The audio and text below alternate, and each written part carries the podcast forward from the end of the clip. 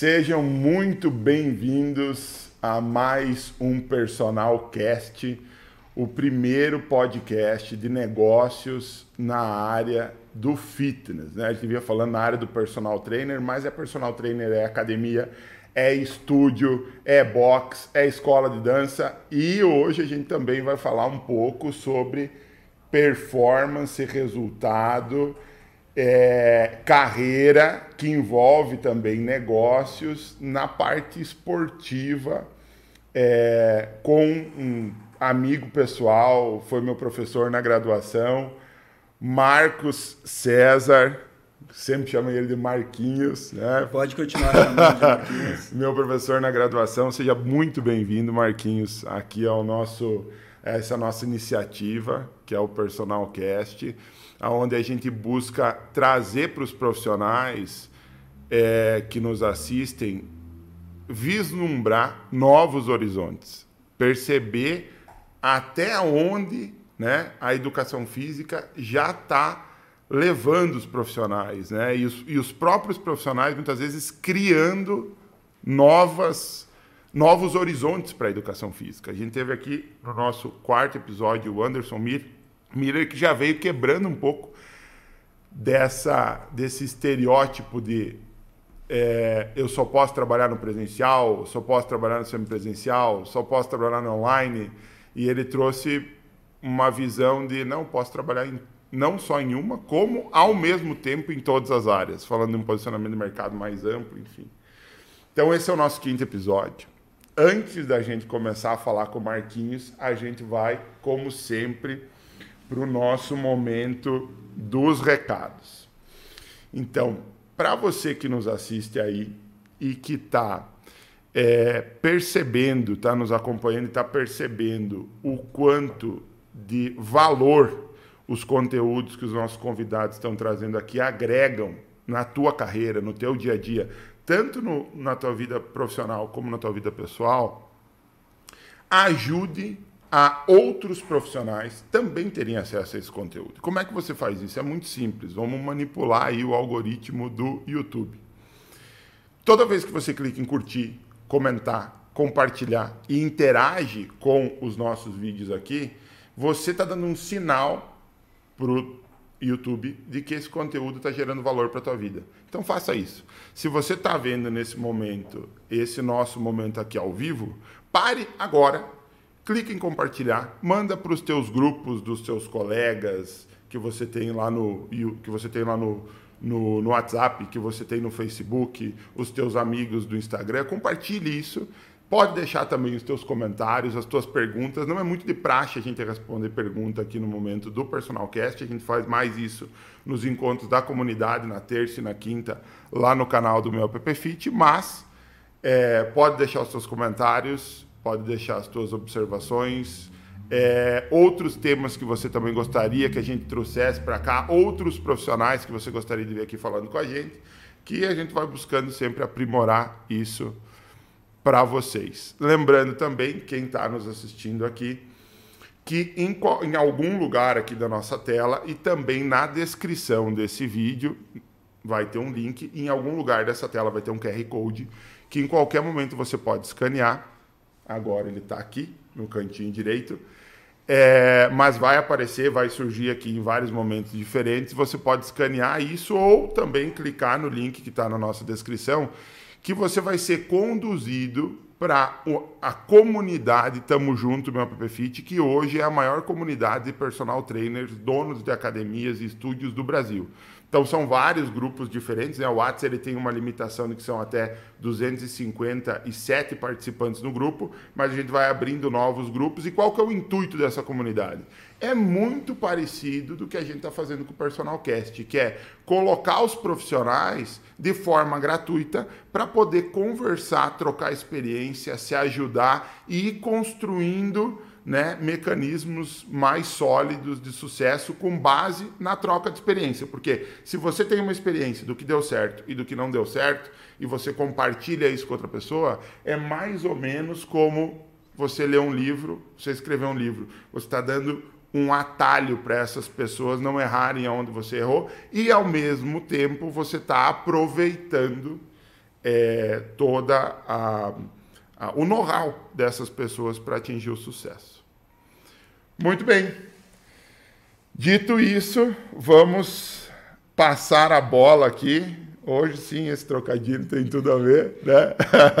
passar a bola para o nosso convidado, o Marco César, que hoje é coordenador do Núcleo de Saúde e Performance do SAF, que é o SAF, né, essa sigla, Botafogo, né, esse clube tão conhecido, tão respeitado, é, tão tradicional, né, é, de futebol lá do Rio de Janeiro. Então, Marcos, Marquinhos, seja muito bem-vindo aí. Eu sempre gosto de começar dizendo assim: conta a tua história pra gente, conta como que foi tudo isso. Eu acho que eu conheço você há mais ou menos uns 15 anos já, desde que você foi meu professor na graduação. 2008. 2008, um no Chapecó. É. E então eu percebo uma evolução assim de performance, de carreira mesmo, assim absurda. Admiro muito o trabalho, admiro muito você. Obrigado. É, enfim, a bola está contigo. Conta para gente um pouco dessa trajetória toda. A gente colocou também para as pessoas da tua experiência como atleta olímpico, como preparador físico da seleção brasileira de handebol, que às vezes a gente fala assim, núcleo de saúde e performance do SAF Botafogo. Aí, ah, aquilo que a gente estava falando um pouquinho antes de começar, né? Todo mundo olha muito para o futebol, né? Assim, mas existe uma trajetória de alta performance também, tanto como atleta olímpico, como depois como preparador físico da seleção brasileira de handebol, e muitas outras coisas profissionais Sim. que aconteceram aí no meio, né? Então conta um pouco para a gente aí. Vai ser um prazer ter esse momento aqui contigo. Não, maravilha, Marcelo. Eu para mim é uma satisfação estar aqui, né? Nesse quinto episódio aí, que eu acho que é um é algo inovador aí para para nossa área, né? Eu sempre digo a educação física cada vez mais buscando seus espaços, né? Se inovando, se moldando ao mercado. Então, para mim é, pô, é uma alegria poder estar com você aqui novamente. Bom, eu primeiro, né? Eu sou natural de Descanso, a cidade aqui próxima de Chapecó. Então eu nasci lá em Descanso, com 12 anos me mudei para São Miguel do Oeste, com 17 anos, que aí eu já estava praticando esporte, é que eu comecei minha carreira de atleta na, na antiga equipe do Gersadia aqui de Chapecó, como atleta de handball, isso com 17 anos em 1987. Descanso hoje, será que tem mais ou menos quantos mil habitantes? Eu acredito que uns 8 mil habitantes, mais eu ou menos. Estou falando isso para as pessoas que nos assistem, porque muita gente que está vendo a gente aqui, como foi uma iniciativa que veio do grupo do meu app Fit, então muita gente é usuário do meu app Fit e a gente é usuário no Brasil Sim. inteiro, inclusive alguns fora também. Então, quando, às vezes, descanso, o pessoal não tem que procurar, só para ter uma ideia do tamanho do município sim, onde você começou. Sim, né? é. Então, é um município muito pequeno, lógico, mas eu desde cedo sempre eu digo, eu tinha alguns sonhos, né? Eu, e um deles foi, depois que eu comecei a me identificar com o esporte, a me tornar um atleta. Então, eu cheguei em Chapecó 87, nessa equipe da Sadia, depois que ela terminou em 1988, ela foi uma, equipe que meteórica, surgiu vencedora e terminou né, o seu o seu cenário também vencedora. Depois eu fiquei mais um tempo, joguei em Concórdia dois anos. Em 1991 eu fui para a minha primeira seleção brasileira, foi a seleção brasileira júnior. Quantos anos você tinha? 21 anos, quando a gente fez o campeonato mundial em Atenas, na Grécia. Né? Inclusive foi a primeira vez que uma seleção ficou 90 dias na Europa, a gente viajava de trem para lá para cá, uma experiência fantástica. Né? Estivemos na Itália, Alemanha, depois na Grécia. E nesse meio tempo eu já estava com a minha faculdade de educação física em andamento. Eu entrei na época só em Palmas, no Paraná, que a gente tinha o curso de educação física. Então eu entrei na última turma que se formava em três anos, com licenciatura plena. E quando eu volto desse Mundial de 1991, já era final de setembro, né? É, em julho eu finalizaria o curso. Só que em 1992 tinha a Olimpíada de Atlanta, né? ah, desculpa, a Olimpíada de Barcelona, 92. E eu, por ter sido um dos destaques, assim como outros daquela seleção júnior, fui convocado para essa Olimpíada de 1992. E ali foi o primeiro impasse que eu tive na minha vida, né, em relação à carreira de atleta e à minha formação, a minha paixão, que quando eu me identifiquei e agora com a educação eu vou física, não eu vou. É. E na época eu acabei optando por não me apresentar na seleção, porque se eu perdesse aquele semestre, eu teria que fazer um ano e meio a mais, eu entraria na grade nova da educação física. Então ali eu digo que foi a grande, primeira grande decisão que eu tive na minha vida pensando no meu lado profissional, assim, na minha carreira profissional, né? Porque os esportes a gente fala, tirando futebol e o boxe, que são esportes profissionais de carteira assinada, os demais esportes a gente sabe que são considerados esportes amadores no país, né? E aí eu decidi não ir, eu digo que foi talvez a melhor decisão da minha vida, porque eu terminei a faculdade em julho de 92 e já entrei numa pós-graduação em Londrina em treinamento esportivo, que sempre foi a minha paixão, com uma equipe de professores fantásticos, o professor Antônio Carlos Gomes voltando da Rússia com muitos profissionais que também fizeram parte daquele daquele grupo de professores. Então eu fiz a minha pós-graduação em julho de 92 e janeiro de 93. Então com 23 anos eu já era pós-graduado em Fundamentos Científicos da Preparação Física Moderna. Foi ali que me abriu os olhos mesmo para entender esse universo apaixonante que é o esporte, seja relacionado à saúde e à performance. Mas para conseguir isso, pelo que eu entendi aqui, você teve que abrir mão de participar de uma Olimpíada. Abrir mão de participar de uma Olimpíada. Na época até meus colegas de faculdade falavam: "Meu, mas você é louco que isso, uma Olimpíada. Eu falei, não, mas eu vou ter oportunidade de ir para outra. Eu sempre coloquei na minha cabeça que eu teria outra oportunidade. E aí no ano de 93, eu fui contratado pela equipe da Metodista de São Paulo, que depois se tornou também uma das maiores equipes de handball no país. Teve um, uma trajetória de 23 anos aí, é, conquistando muitos títulos nacionais. E pelo fato de eu ter sido formado já e pós-graduado, eu consegui, dentro do meu contrato para jogar, já ter a oportunidade de trabalhar no ensino superior como professor de educação física, dando aula de educação física para os cursos do ensino superior, que naquela época era obrigatório todos os cursos fazer a educação física pelo menos duas vezes na semana. Então eu digo, ali eu já comecei a colher os frutos do quê? De eu ter optado pela minha formação profissional naquele momento. Foi, de certa forma, abrir mão de uma paixão pela razão, né? Isso mesmo. Mais ou menos por aí porque aí eu fiquei na Metodista até 1996. E, em 1995, então, eu fui como já atleta da, da equipe principal da seleção brasileira para os Jogos Pan-Americanos em Mar del Plata, onde a gente perdeu a final para a equipe de Cuba, ficamos vice-campeões. Mas naquela época, Cuba só selecionava os esportes que realmente tinham capacidade de ganhar medalha na Olimpíada, então eles acabaram abrindo mão da vaga para a Olimpíada de Atlanta 96. Então aí o Brasil vai para a sua segunda Olimpíada no, no handebol masculino. E dessa vez, então, eu pude realizar o sonho, porque daí eu estive entre os convocados e participei da Olimpíada de Atlanta em 96 como atleta. Talvez a, a maior realização minha como atleta foi participar dessa Olimpíada. Né? E quando eu olhava para trás, eu vi né, que lá em 92 eu tomei a decisão certa certo. em, em seguir a minha carreira é, da educação física em primeiro lugar. E a partir daí, paralelamente, eu sempre fui sendo atleta de handball e trabalhando na área. Eu digo assim, eu em 1998 eu já era personal trainer ali na região do ABC, que era onde eu morava em São Bernardo.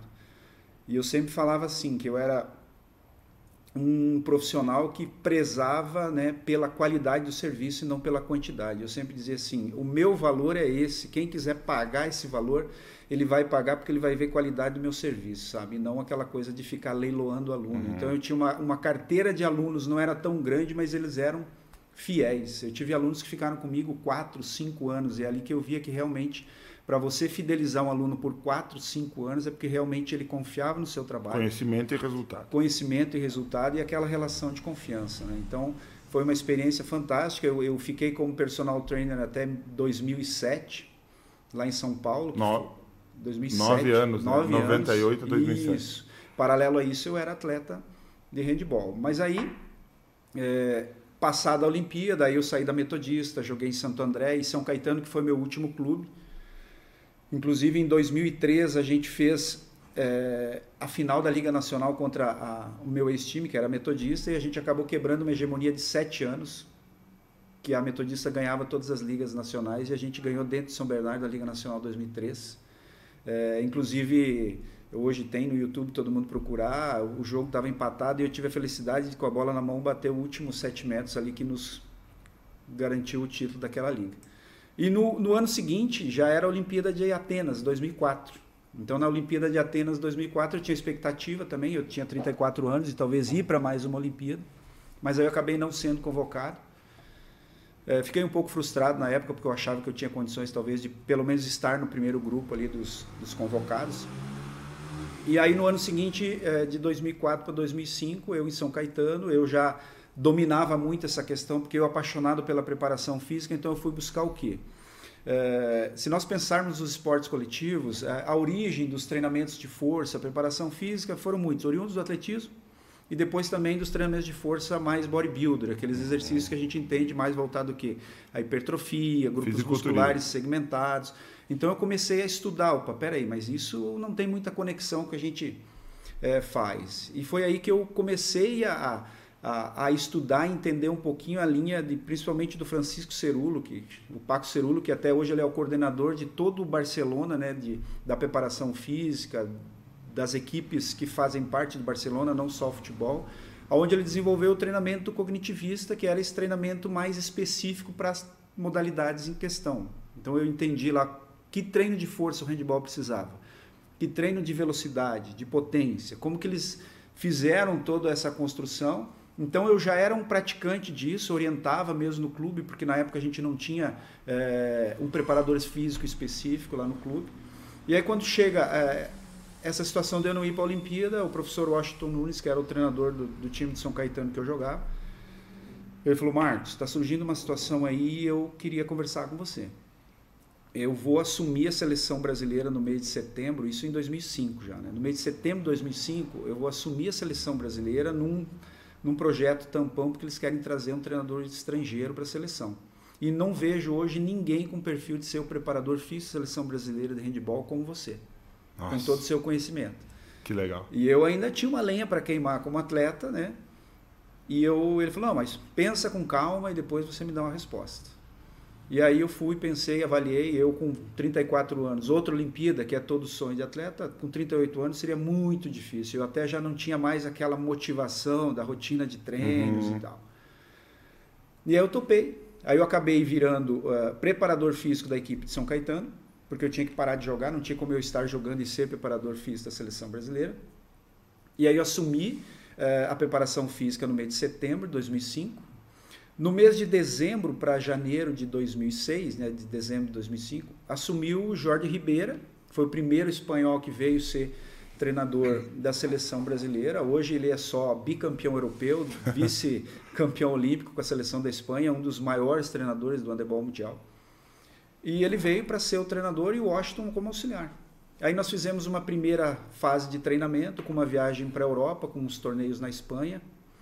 E, e aí ele gostou do meu trabalho. Como eu já seguia uma linha muito espanhola dessa coisa do treinamento especializado. Estava alinhado com ele mesmo alinhado. sem... Então ali eu comecei é, como preparador físico no primeiro ciclo olímpico com o Jorge Ribeira, que foi, né, ele assumiu em 2005 para 2006 e fechou o ciclo com a Olimpíada de Pequim 2008. Então a gente, é, nesse período, né, teve o Mundial da Alemanha 2007, tivemos vários torneios na Europa, é, no Egito, enfim, todo o leste europeu. Ganhamos o Pan-Americano do Rio, então medalha de ouro, porque o difícil do handebol na América do Sul é uma vaga só para a Olimpíada. E a gente tem o rival sempre, que é a Argentina, que é muito forte. Então a gente conseguiu ganhar da Argentina na final do Rio, 2007, e aí nos credenciou para a Olimpíada de Pequim. Então ali eu tive a oportunidade de ir para minha segunda Olimpíada como preparador físico da seleção brasileira de handebol.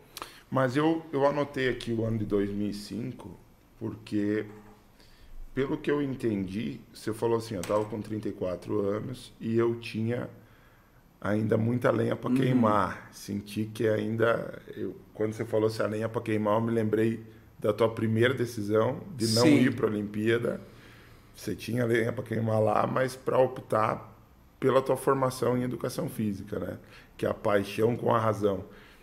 Em 2005, dá para dizer que de certa forma foi isso de novo, né? Você teve um convite para ser preparador físico, mas isso de certa forma tinha a imposição de você abrir mão de talvez poder trabalhar para ser um ser convocado para brasileira como atleta de novo. Então foi meio de novo como abrir mão da possibilidade de queimar essa lenha, no sentido da paixão, Sim. pela razão de dizer, cara, talvez se eu parar agora, eu vou construir uma carreira profissional, que foi a tua base profissional, foi ter terminado a tua graduação lá Sim. atrás, e o que foi o que possibilitou você ir para a Olimpíada depois como profissional, mas não como atleta, e sim como preparador, né? É, eu digo que ali eu comecei a vislumbrar o segundo momento da minha carreira que estava encerrando minha carreira como atleta e eu já me via assim me questionando, oxa, poxa, qual vai ser o meu futuro? Para onde eu vou? Eu tinha duas paixões. Uma era essa preparação física e a outra é o ensino superior. Eu tinha o desejo de ser professor no ensino superior, né? dar aula na faculdade. E ali eu percebi então que era o primeiro momento. Eu acho que novamente eu abreviei talvez dois anos, três da minha carreira, né? Se eu ficasse ali insistindo, talvez, né? Mais pela emoção e não pela razão. Poderia ter dado certo também. Poderia ter dado certo, mas eu acho que novamente eu não me arrependi da decisão. Porque aí depois desse ciclo de Pequim, e aí só abrir um parênteses, né? De 2007 para 2008, eu já estava vislumbrando um retorno para Chapecó porque eu via que eu queria retornar para cá. Lá já tinha esgotado assim a questão do mercado como é, personal trainer e, e o preparador físico da seleção, como são fases de treinamento, a sua base, onde você mora, interfere muito pouco em relação a você servir a uhum. seleção. Então eu pensei também nessa qualidade de vida de voltar para Chapecó. Retornei em 2007, só que aí um parênteses. 2006 o pessoal de Chapecó aqui, que tocava o handball daqui, Murilo, Adriano Tonin, o Edenilson, Popular Pioi, todo mundo vai lembrar dele, da pizzaria do Planeta Pizza, eles me fizeram uma proposta para eu vir... tem, eu. É, eu vir jogar os Jogos Abertos 2006, que foi em Joaçaba. Eu já tinha aposentado no sentido da alta performance, uhum. mas para Jogos Abertos dava. É, dava. Aí eu vim, a gente ganhou aqueles Jogos Abertos 2006 em, em Joaçaba, e aí de 2006 para 2007 que eu que eu costurei essa minha volta para Chapecó. Aí eu voltei para Chapecó no primeiro momento para jogar no masculino e assumir a equipe feminina de handebol, mas já com aquele outro plano de tentar entrar no ensino superior como docente. Aí, em janeiro de 2008, eu já morando em Chapecó, né? É, eu fiz um processo seletivo na UNO Chapecó e acabei assumindo as disciplinas de treinamento esportivo, é, atletismo e depois o handebol acabou tendo uh, também uma oportunidade para eu ministrar essa disciplina lá na, na UNO Chapecó e foi aí que a gente acabou se conhecendo quando você fez a disciplina de treinamento esportivo. Comigo. Treinamento esportivo. Foi o cara que me disse assim, ó, ajeita essa... E, e, nessa, nessa disciplina foi o cara que disse assim, ó, ajeita essa mão para fazer o, o chute para o basquete. Não era disciplina, mas ali isso foi uma coisa que me marcou. Agora, quando você estava falando aqui, eu estava me lembrando também do nosso último uh, do nosso último episódio, foi com o Anderson Miller, ele disse assim, ah, cara, eu vejo...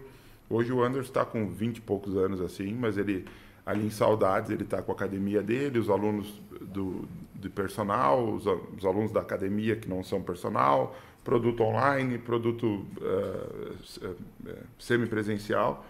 Mas ele disse assim, eu perguntei para ele assim, qual é o teu, o teu próximo passo, Anderson? E ele me disse assim, ah, professor, tem que ver o que, que vai acontecer o que for chegando do mercado, eu vou ir criando produtos para atender essa demanda.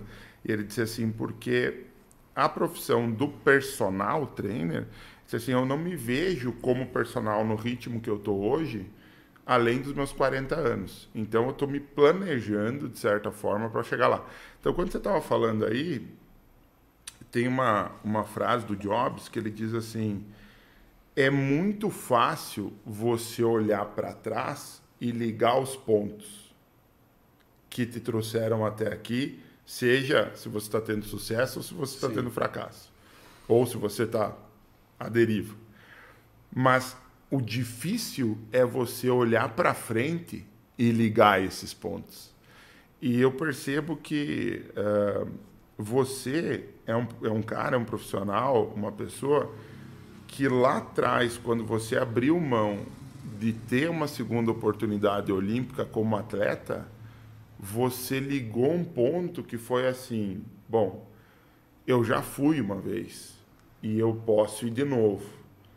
O único motivo, a meu ver, que realmente motivaria você para ir de novo é a paixão, porque você já teve essa experiência. E você disse assim: não, eu se eu for, eu perco aqui a oportunidade de me formar nesse momento e eu vou ter mais um ano e meio depois para entrar em uma outra grade que eu nem sei direito se com esse um ano e meio vai dar tão certo como, como agora.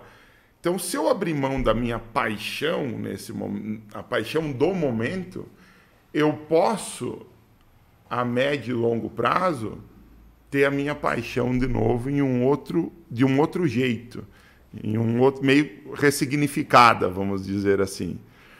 E depois, quando chega em 2005, você tem essa possibilidade de novo. E que para a galera que está vendo a gente aqui, é assim, pô, eu queria ter sido convocado com 34 anos, você falou. Fiquei até meio frustrado, porque, pô, achei que dava. Não e fui. Eu fui o melhor armador central daquela Liga Nacional. Então, assim, eu estava na seleção do campeonato. Eu fui um dos únicos atletas da seleção do campeonato que não foi convocado.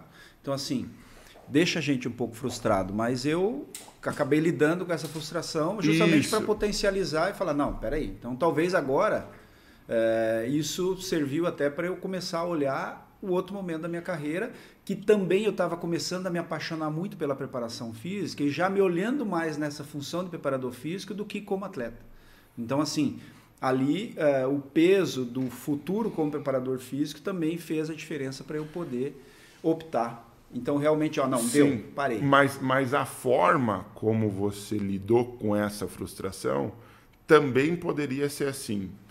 Eu vou me preparar ainda melhor para mostrar para mim mesmo, ou para os outros, enfim, que com 38 anos eu vou como atleta. Você poderia ter lidado com essa frustração como um desafio, como uma beleza, a vida me deu uma cutucadinha aqui uhum. e eu vou superar isso da mesma forma.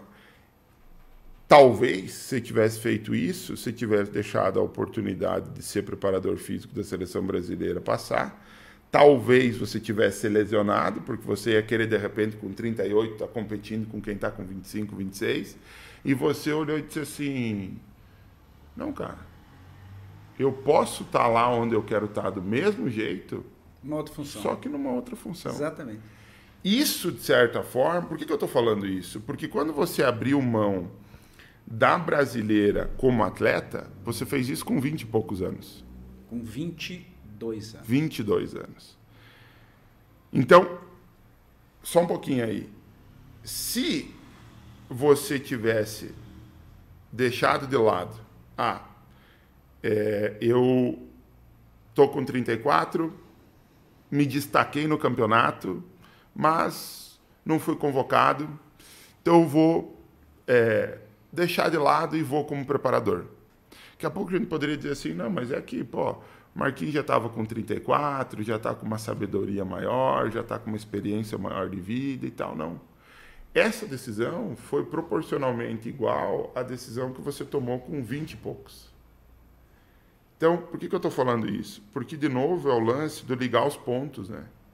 Lá atrás, com 20 e poucos, você teve condição de ligar os pontos para frente, não para trás. Sim. E quando você estava com 34, você fez isso de novo. Você não lidou com aquilo ligando os pontos para trás. Você lidou, lidou com aquilo ligando os pontos para frente. Quer dizer, aconteceu. Beleza. Eu posso me ressentir com isso e fazer ainda mais força para tentar e de repente vai dar. Ou eu posso simplesmente dizer assim, tá, como é que eu posso juntar esses pontos para sair na frente? A gente falou do Rude agora há pouco antes de começar. O Rude Nodari, que é um professor lá de Joaçaba, ele me disse uma vez assim: quando você vai ultrapassar um caminhão, você cola na traseira dele ou você se afasta um, um pouquinho para ver se vai dar tempo de, de, chegar lá. Quer dizer, dá para ultra, ultrapassar colado atrás, abrindo indo? Sim. Dá, dá. Vai depender um pouquinho mais de sorte, mas dá. Agora, se você tirar o pé, você não depende mais de sorte, você tem essa visão.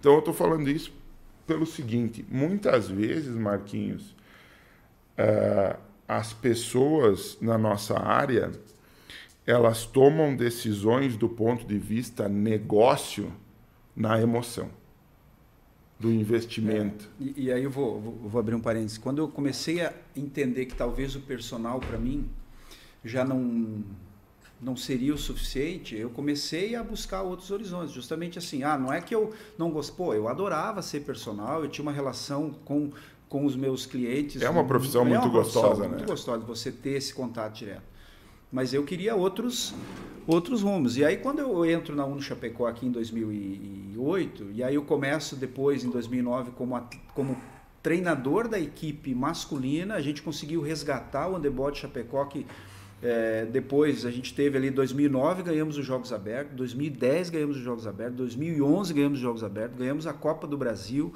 é, em 2010. Então a gente teve de novo uma história do handebol de Chapecó. Em 2012 a gente acabou perdendo a final, senão a gente iria igualar a equipe do Gelo Sadia, que eu acho que não teve quatro títulos seguidos de Jogos Abertos. Então a gente conseguiu resgatar isso em Chapecó com apoio da comunidade, da prefeitura, de todos os, os, os colaboradores da modalidade. E nesse meio tempo eu estava como preparador físico da seleção brasileira, ainda. Aí quando termina esse ciclo, Jorge Ribeira vai embora. Aí vem outro espanhol, Javier Garcia Cuesta, que me refaz o convite para eu seguir mais um ciclo olímpico como preparador físico. Então eu iria para minha terceira Olimpíada se a gente concretizasse o quê? A, a conquista da vaga para Londres, 2012. Então a gente começou um novo ciclo, ciclo, Mundial da Croácia 2009, Mundial da Suécia 2011, Pan-Americano em Guadalajara, que foi onde a gente perdeu para a Argentina na final. Um jogo que estava na mão e a gente se desequilibrou emocionalmente, acabamos perdendo. Aí a gente acabou indo para um pré-olímpico na Suécia, mas era muito difícil e a gente não classificou. E nesse meio tempo eu já estava também na UNOESC aqui em Chapecó. Então eu comecei a seguir mais nessa linha do, do, da docência do ensino superior, paralelo a, ao trabalho como treinador da equipe de handebol. Diploma da UNOESC. Diploma. É. Inclusive, e... vou aproveitar só para fazer um, um parente em relação a isso talvez tá vendo, não tá vendo, hoje em Indira, manda um desse aqui para nós da Horus.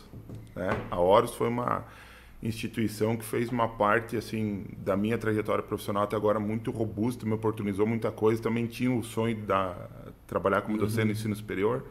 E a Horus, assim que eu, cara, estava terminando, na verdade, a, a minha pós-graduação, eles já disseram assim, ó, quando acabar o César Lunques, um abração lá pro César, ele disse para mim assim, quando acabar a tua especialização, vem que vai ter um espaço aqui para você. E a Horus, faculdades de Pinhalzinho, Pinhalzinho é a sede, mas ela trabalha à distância também, tem potencial no Brasil todo.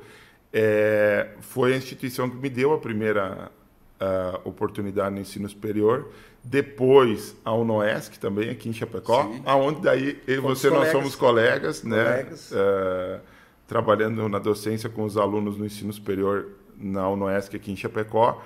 E, e eu acho que também vale, vale um abraço gigante lá. Então, bom, uh, é, para o Noesc no sentido uh, do apoio que eles dão ao esporte, né? Sim. Porque o próprio Nilson... Inclusive, do... é, na época da nossa equipe de handebol aqui de Chapecó, a Unoesc era uma grande parceira. Se não me uhum. engano, a gente chegou a ter 15 bolsas é, integrais. Que era e ainda é hoje um diferencial muito grande que possibilita ao técnico, ao, ao dirigente do clube, trazer é, atletas com um nível competitivo Isso. maior. E porque mais você, além. É, porque você dá a bolsa para o cara conseguir terminar a graduação é. dele e não é só educação física, né? Sim, é em qualquer, qualquer outro.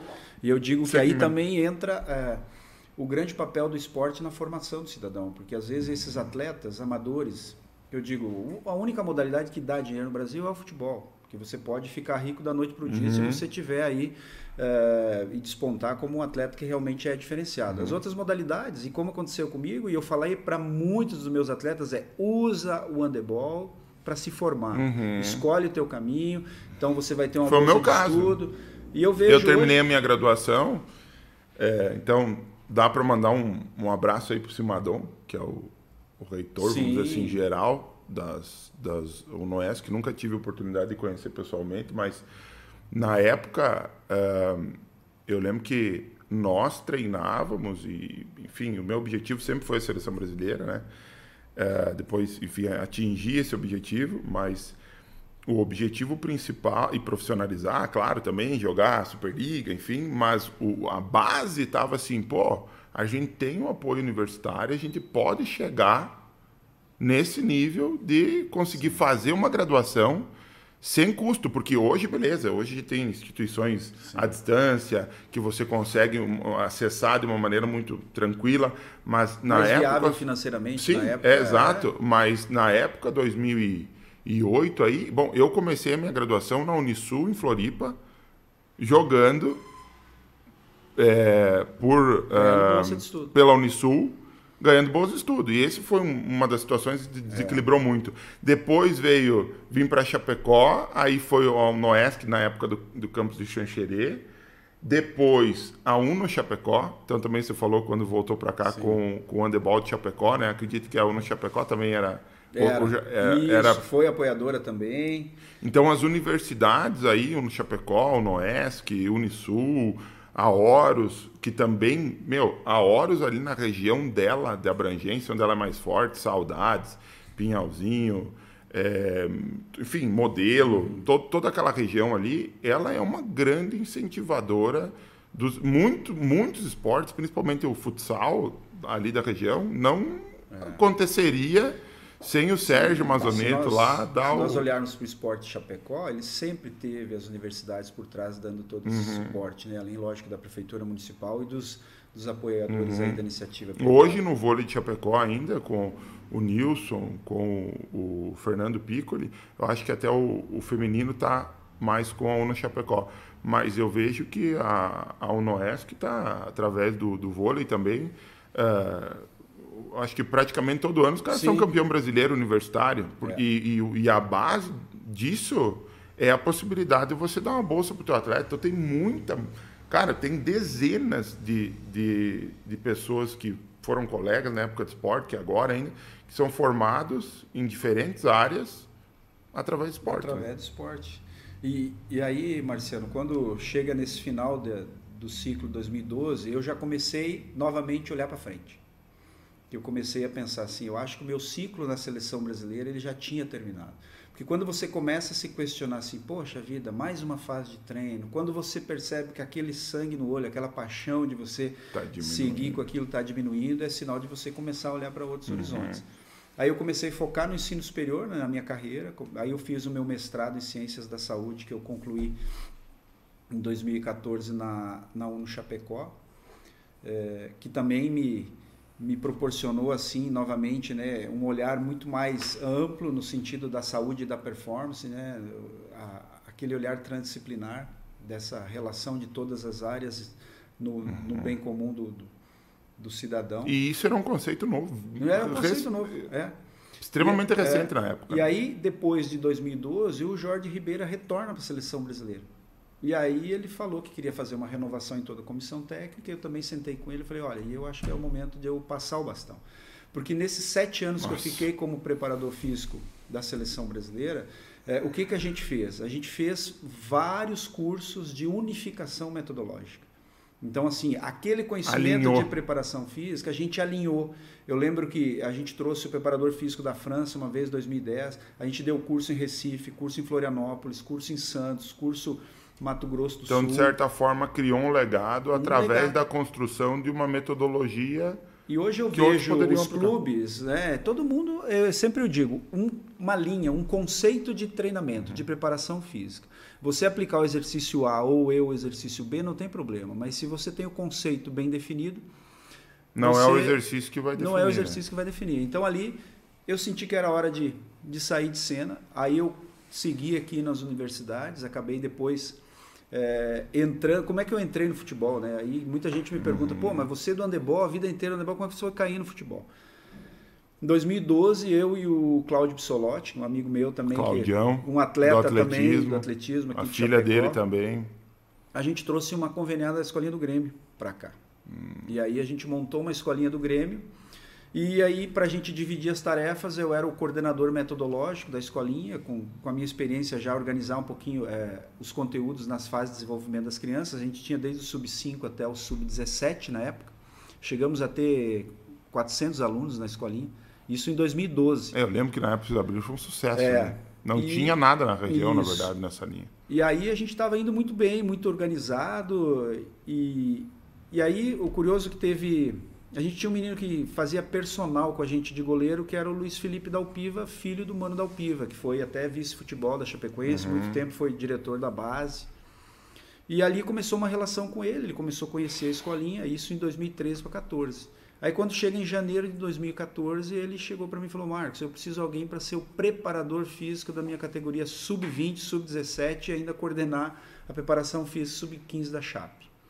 Ali que eu comecei a perceber, então, opa, dá para aplicar tudo aquilo lá É. aqui também, não é? Porque é outra e aí eu modalidade. digo assim, né? O que, nos, o que tem que nos mover no sentido da, da nossa profissão é aquele brilho no olho, aquela questão do desafio e você perceber que, poxa, ali é onde você tem que depositar suas energias. E não deu outra. Eu vi que ali talvez seria um novo desafio, né? Eu me é, reconstruir como profissional. É lógico que todo o meu know-how e a minha bagagem como preparador físico do handball ele serviu, mas aí eu entrei num novo universo. Que ano que foi isso? 2014.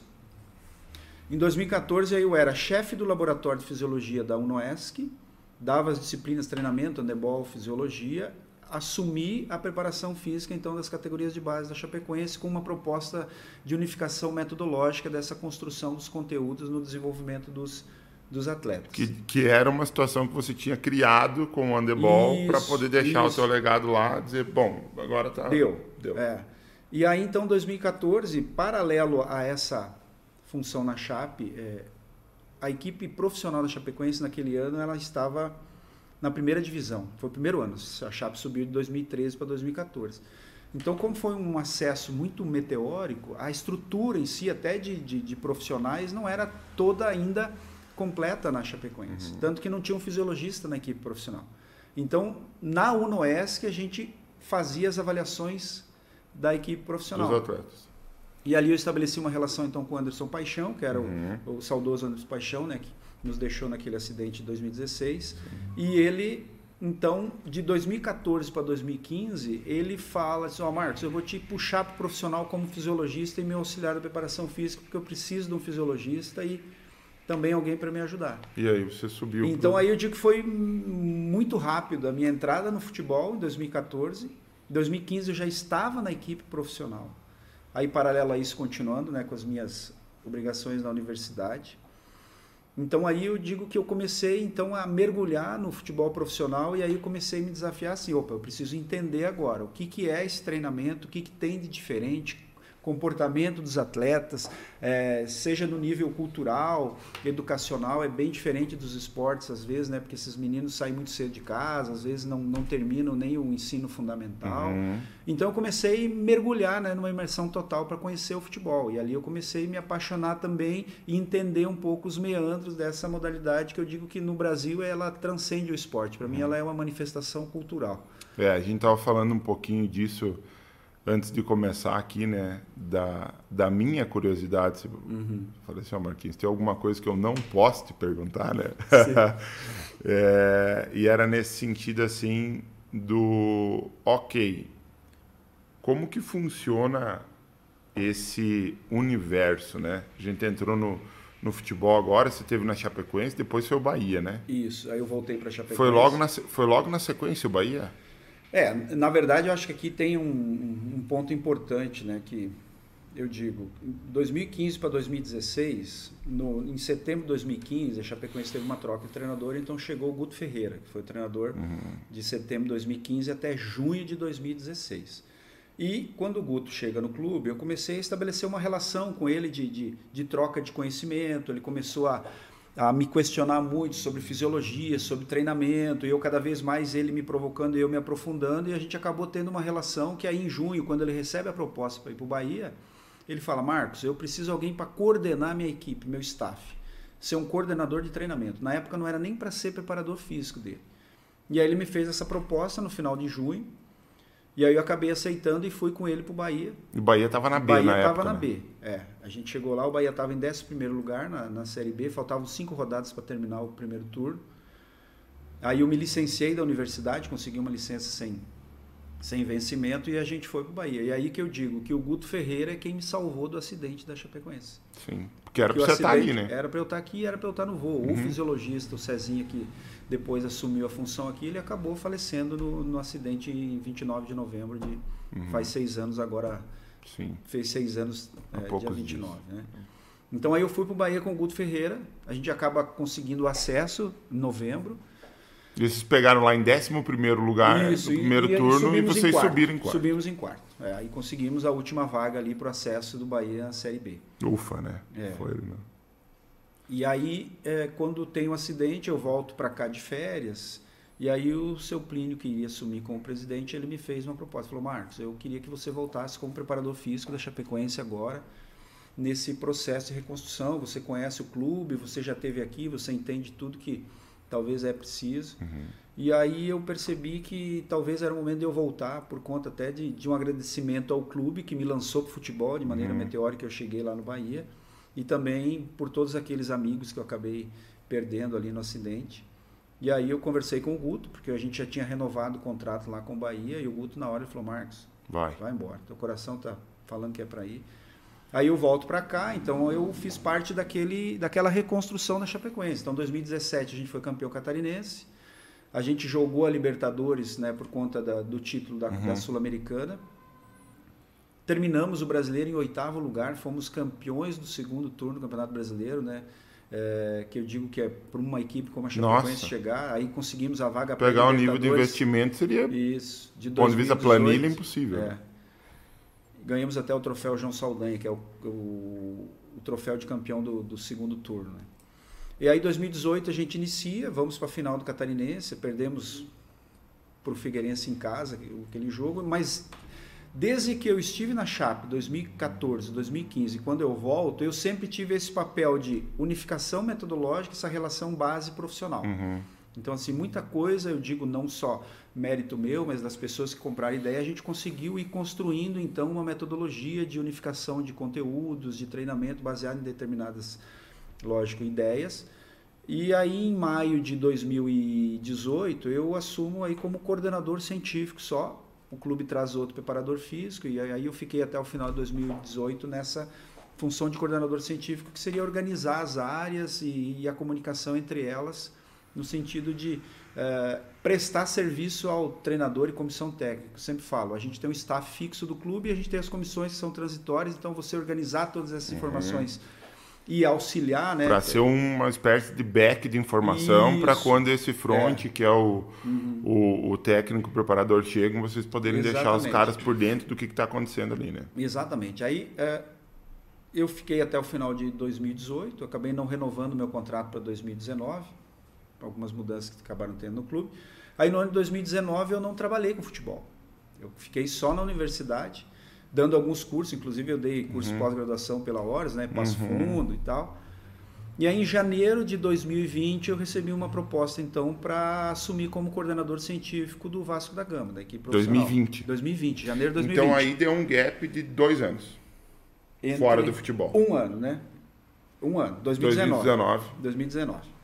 E 20 você voltou, e aí foi para quem? Para o Vasco da Gama. Para o Vasco. Aí eu fiquei de janeiro de 2020, né, na função de coordenador científico, até o final de julho de 22. Então eu fiquei dois anos no Vasco. No Vasco, né, como coordenador científico.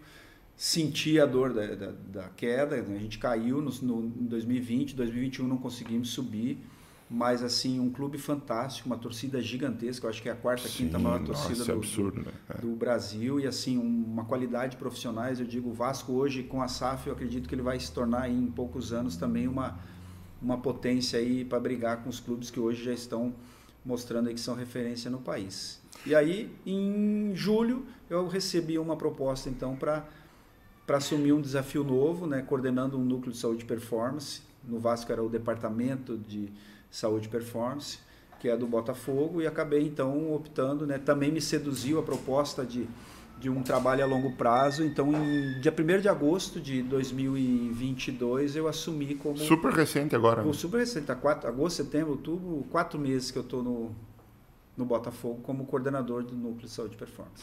Explica para nós um pouquinho. Bom, antes disso, eu queria só pegar a data que foi quando você abriu mão lá atrás de ir como atleta para terminar a tua graduação. Que ano que foi isso? Isso foi 92. 92. E digamos que foi ali por fevereiro de 1992. Em julho de 92 aí eu concluí a graduação. Daqui a pouco eu vou contar para você porque que eu tá. porque que eu peguei essa data aqui. Beleza. São ciclos, né?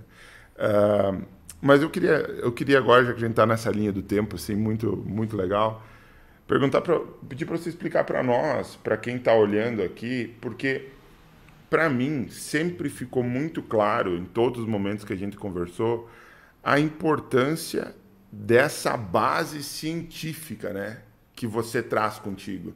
Você sempre foi o cara que assim, ah, aqui nós temos o, ó, Marciano, eu lembro que uma vez, acho que não sei se foi em uma aula ou em, algum momento você disse assim, porque aqui, por exemplo, no ONS eu fui chefe do laboratório de fisiologia, está lá na parte da base científica também. Aí eu lembro que teve um dia que você disse assim, foi uma das primeiras vezes que eu vi, ó, isso aqui, Marciano, você coloca no cara, ele vai correr e dá todas essas métricas aqui e tal, e aí você pode ligar isso num computador lá e vai ter um... O quê? O quê? né? Já estava lá na frente com essa linha de que hoje é uma coisa que os caras vestem a camisa lá e sai tudo, né? É. Então, é, você sempre teve muito ligado nessa. Eu, eu, diria que a segurança do Marquinhos, pelo que eu sempre vejo, assim, é esse conhecimento e esse aprofundamento científico, assim, de entender como essas, essas métricas, né? Como é que isso da parte biológica, da parte mecânica, da parte do desgaste, da parte da compensação, como é que tudo isso afeta é. a performance do atleta, né? E agora você está no núcleo de saúde e performance do, da SAF do Botafogo, saúde e performance, né? Quer dizer, de novo essa base muito forte do ponto de vista Sim. científico que pelo tudo que você contou para a gente, quando você optou lá em 2012 de dizer para os caras assim, ó, da brasileira de handebol, tá na hora de eu passar o bastão, você já tinha feito, de certa forma, uma coisa, 10 anos atrás, em 2012, uma coisa que você está fazendo agora, que é, de certa forma, coordenar to toda essa equipe né, multidisciplinar que vai trabalhar junta é, em prol da performance, da saúde do jogador, do atleta, da estrela Exatamente. que está lá na frente, como você disse. Conta pra gente um pouco melhor, porque certo, o dia a dia disso, assim, porque é, um, é meio abstrato, assim, às vezes é. você olhar assim, uh, eh, para mim é, imagina para de repente muitos, muitas pessoas estão vendo a gente aqui, uh, como que é esse dia a dia dessa coordenação? O que, que ela envolve? Os profissionais, esses bastidores assim que geram essa curiosidade? Porque a questão da SAF nesse núcleo de saúde e performance é novo também no futebol, até no futebol, não é? é? Eu, eu acho assim, a SAF é tipo a Sociedade Anônima do Futebol, ela veio para profissionalizar os clubes, né? Eles saírem daquele modelo associativo, né, onde a gente tinha eleições aonde os sócios acabavam depois com as chapas é, compondo ali uma, uma gestão do clube, agora para uma gestão ultra profissional que visa lucro. Né? Então visa performance dentro do campo e lógico que isso Fora gerando também. dividendos depois é, para os seus é, donos. Né? Uhum. É, quando a gente fala em núcleo de saúde e performance, eu sempre digo assim, dentro do futebol, quando eu comecei né, a, a, trabalhar com futebol, a gente começa a ver primeiro assim o, a gama de jogadores. Hoje a gente tem um elenco mais ou menos de uns 30 atletas. Então são 30 atletas, posições diferentes, idades diferentes, faixas salariais diferentes e que a gente não pode negar que o futebol, eu digo assim, a gente, o nosso patrimônio é o jogador. Então, se eu tenho um jogador que ganha 300 mil reais por mês, que ele vale 10, 15 milhões de, de dólares, eu tenho como se fosse uma Ferrari na mão uhum. e eu tenho que uhum. cuidar dessa Ferrari. Então, quando a gente fala nesses departamentos, eles estão ali para prestar serviço ao atleta e às comissões técnicas.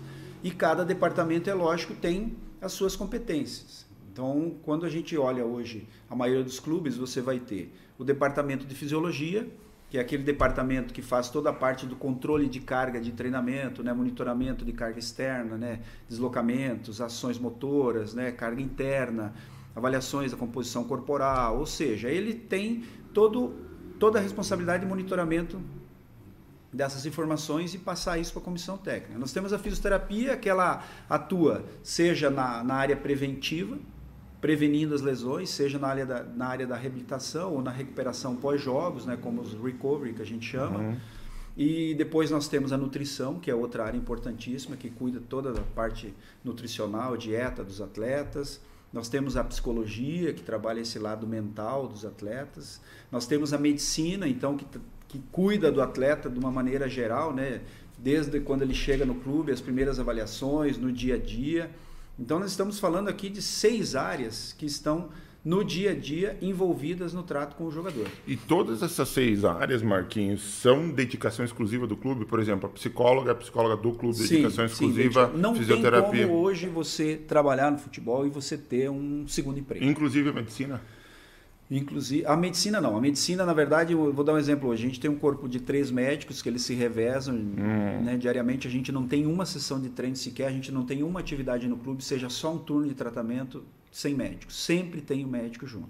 Então, quando a gente fala em todas essas áreas, a gente hoje, é, na minha função, é mais ou menos o quê? Eu orbitar nessas áreas eu fazer elas se comunicarem, elas produzirem é, as informações que a comissão técnica precisa e a gente sempre fazer com que essas informações, esse fluxo de informações chegue na, na, na, comissão técnica o mais limpo e traduzido possível. Eu sempre falo assim, o que o treinador precisa saber, a comissão técnica precisa saber, são aquelas informações que vão fazer ele tomar as decisões naquele momento. Ou oportunizar que ele tome a melhor decisão de acordo com as informações que a gente leva. Né? Então, a gente procura filtrar tudo isso. Então, um dos trabalhos do coordenador é esse, é você organizar essas informações. É outra coisa é você fazer essas áreas se conversarem e entenderem que cada uma delas tem participação nesse processo do dia a dia. Então, você dá um exemplo, uma rotina básica de um dia no, no clube de futebol. É, se o treino é 10 horas da manhã, nós, staff, a gente chega duas horas antes do jogador que a partir daí o jogador vai receber é, no seu próprio celular, no aplicativo, um questionário de bem-estar que ele responde e a gente em tempo real no clube já começa a observar se ele dormiu bem, se ele está com dor, onde está a dor. É, isso antes do treino? Antes do treino, isso. Antes do treino. Então a gente começa a se mobilizar duas horas antes do treino. Uma hora e cinquenta antes do treino, a gente tem o que a gente chama de uma reunião pré-treino com um representante de cada uma dessas áreas, né? Normalmente o coordenador é que faz a condução de, de, dessa, uhum. dessa reunião, onde a gente já observa as respostas dos jogadores é, e já organiza as demandas do dia. Ó, tem atleta em transição, quem vai cuidar do atleta? A fisioterapia, vai ser a preparação física, nutrição. Tantos atletas vão para o treino para ele já preparar a suplementação, atleta tem a sua suplementação. E tem algum atleta que, de repente, de, dependendo desse questionário que ele respondeu pouco antes do treino, vocês é aí que tá. Então vamos lá. Depois disso, se a gente percebeu as queixas, o médico vai avaliar. Hum. E uma hora antes do treino, então, como eu falei, se o treino é 10 horas, quando é 9 horas, a gente vai para a sala do treinador com todas as informações. Ó, o Marciano hoje não tem condição de treino, ele está assim.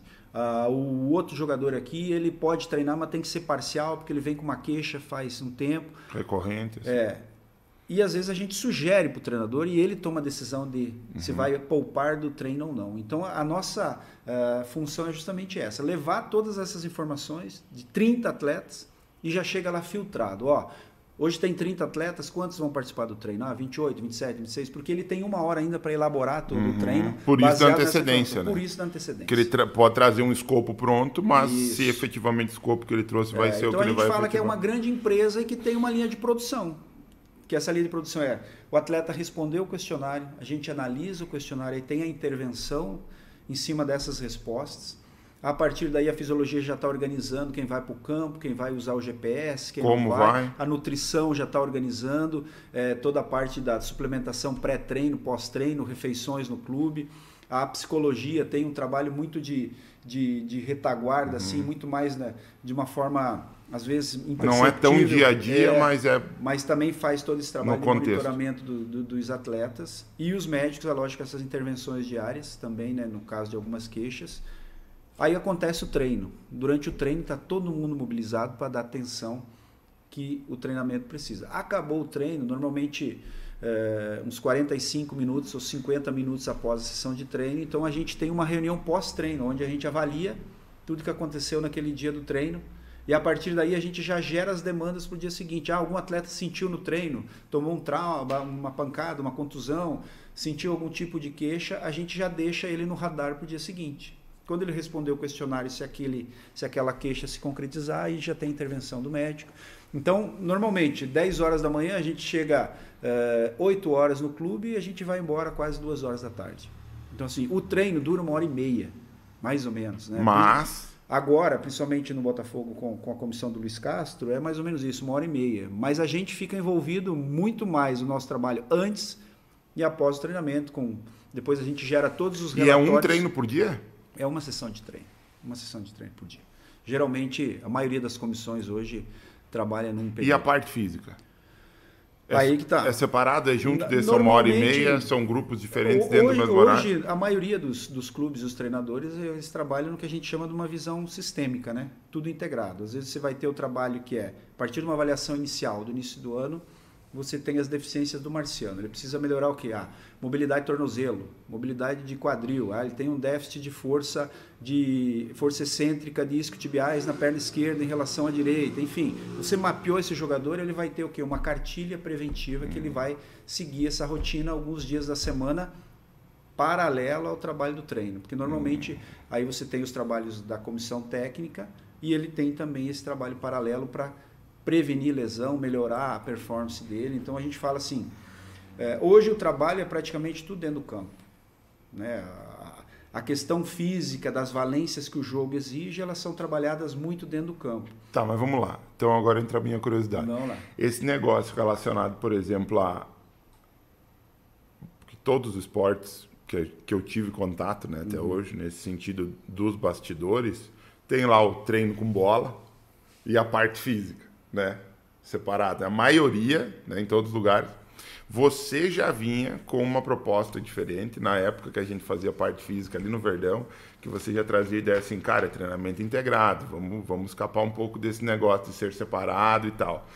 E aí quando você fala isso, você fala, pá, cara, mas agora é tudo, é tudo aí dentro do, do, do contexto do, do campo, né? Lá feito tudo junto, vamos dizer assim.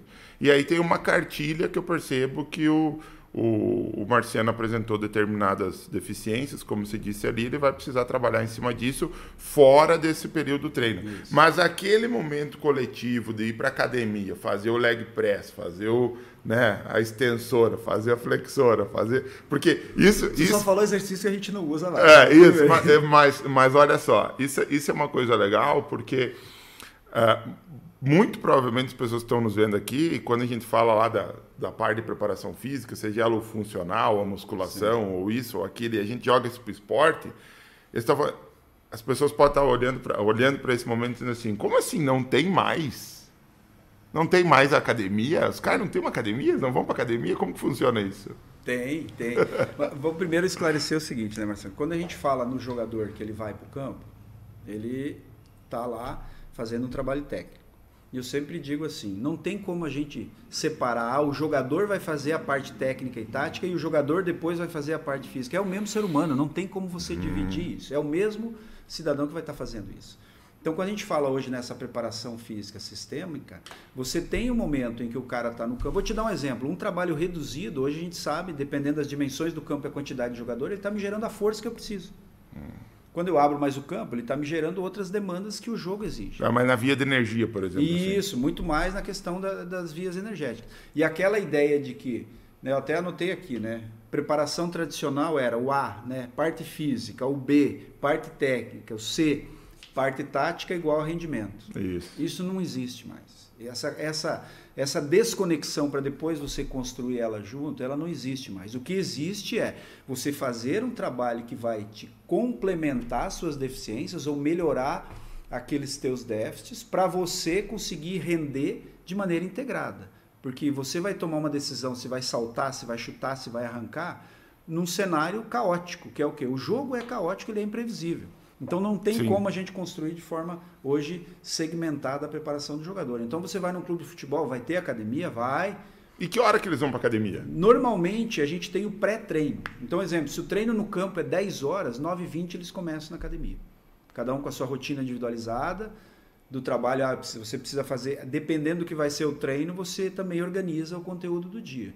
Se o dia é de força no campo, normalmente esse dia tu vai focar na mobilidade, na estabilidade, uhum. trabalho de core, alguns exercícios que pré-ativam e preparam ele para o treino. Então é tudo sempre muito conectado. Então a ideia da academia é mais preparatória para o treino e de ajuste para essas Exatamente. descompensações que Isso. você identificou lá no isocinético, por exemplo. É, porque no, no futebol hoje tem semanas que você joga três vezes, domingo, quarta e domingo, não é? Ou domingo a domingo. Então aí você vai ter o que a gente chama de uma semana aberta, né, de jogo de domingo a domingo, que é onde às vezes você consegue colocar mais alguns conteúdos relacionados às vezes a essas individualizadas. Você falou que não, você falou que não tem, por exemplo, extensor, lag que a gente dá um exemplo para a galera aí que está nos assistindo, o cara que é personal, por exemplo, uhum. para ele visualizar.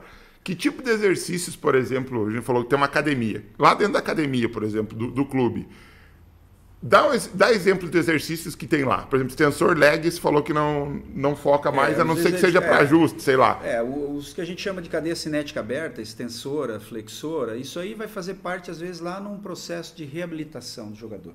Tá. Quando o jogador ele não tem nenhum problema, não vou, vou te dar um exemplo. Normalmente você foca hoje em movimento e não em exercício, em contração muscular. Uhum. Entendeu? Então você vai lá ter, ah, eu vou ter exercícios de domínio de joelho seja um back squat, né, um agachamento com barra nas costas, seja uma subida na caixa. Tá, então, por exemplo, agachamento com barra nas costas tem. Tem. Assim como tem um agachamento com hexagonal, assim como tem um búlgaro, Ótimo. assim como tem um stiff, o stiff nem tanto, mas tem um nórdico, né? O, Mas, o mas aí nórdico. o foco dele tá o quê? O foco dele tá mais, por exemplo, numa análise de movimento ou, é, ou o foco dele tá mais como a gente tinha lá na época, por exemplo, da minha preparação física como vôlei na carga? Não, primeiro o movimento. A gente sempre fala, primeiro você melhora o movimento para depois você incrementar a carga. Hoje não adianta eu colocar uma carga em cima do movimento que está deficitário. Então, exemplo, como é que eu vou conseguir aumentar a carga no agachamento se eu tenho o meu atleta com uma mobilidade baixíssima de tornozelo? Sim, mas vamos pensar assim, agora por curiosidade mesmo. Não, claro, a gente não precisa colocar nome nenhum Sim. aqui, né? Mas é só curiosidade mesmo. É, eu lembro que na época que a gente estava na, na preparação física, é, que, que foi o ano que eu fui convocado para Brasileiro Juvenil, cara, a gente chegava a trabalhar num. Como você falou, leg press não existe mais. Eu vou dar o exemplo do leg.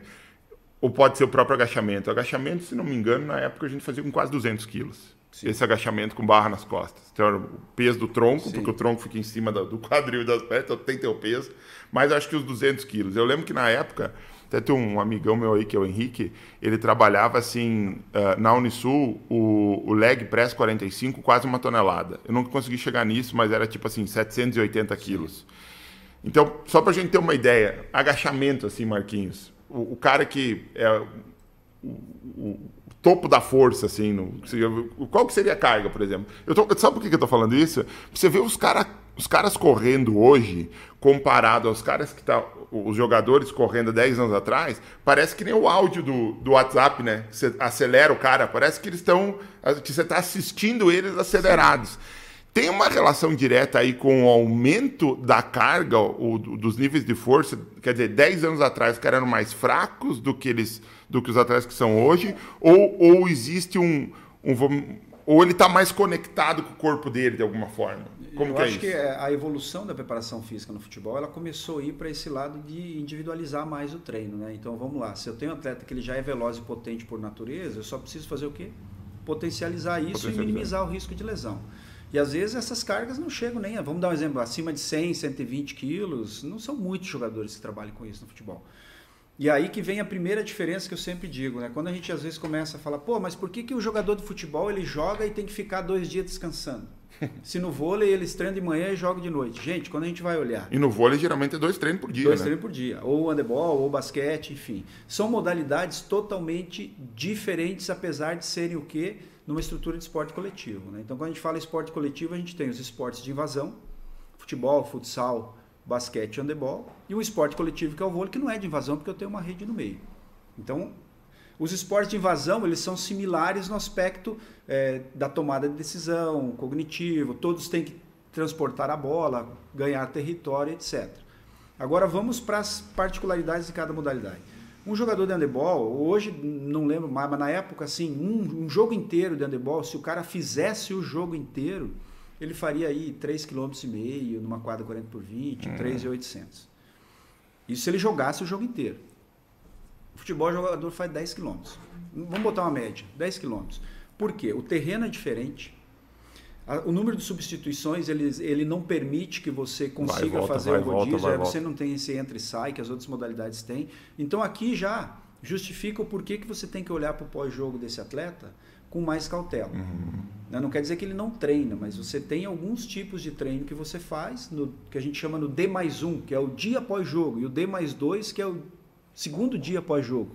Assim como o D menos 1 e o D menos 2, que são os dois dias que antecedem o jogo, também tem cargas muito bem controladas, porque se a gente pensar na depressão de glicogênio, que é a nossa gasolina azul, né? No, no caso dos esportes, um atleta ele termina o jogo com a depressão total do Total. glicogênio. E às vezes isso leva 40, 72 horas para ele recuperar. Mesmo com toda a suplementação Mesmo que com tudo isso, extremamente mesmo com profissional tudo que isso. tem. As outras modalidades, se eu entro e saio, se eu jogo 5 minutos, descanso 4, no final eu termino talvez com meio tanque ou até Uhum. mais de glicogênio. Então, eu, por isso justifica que no dia seguinte eu posso treinar novamente, eu posso jogar novamente. No caso do futebol, não. E tem um outro ponto que eu acho que é muito interessante aí, que é o seguinte. A gente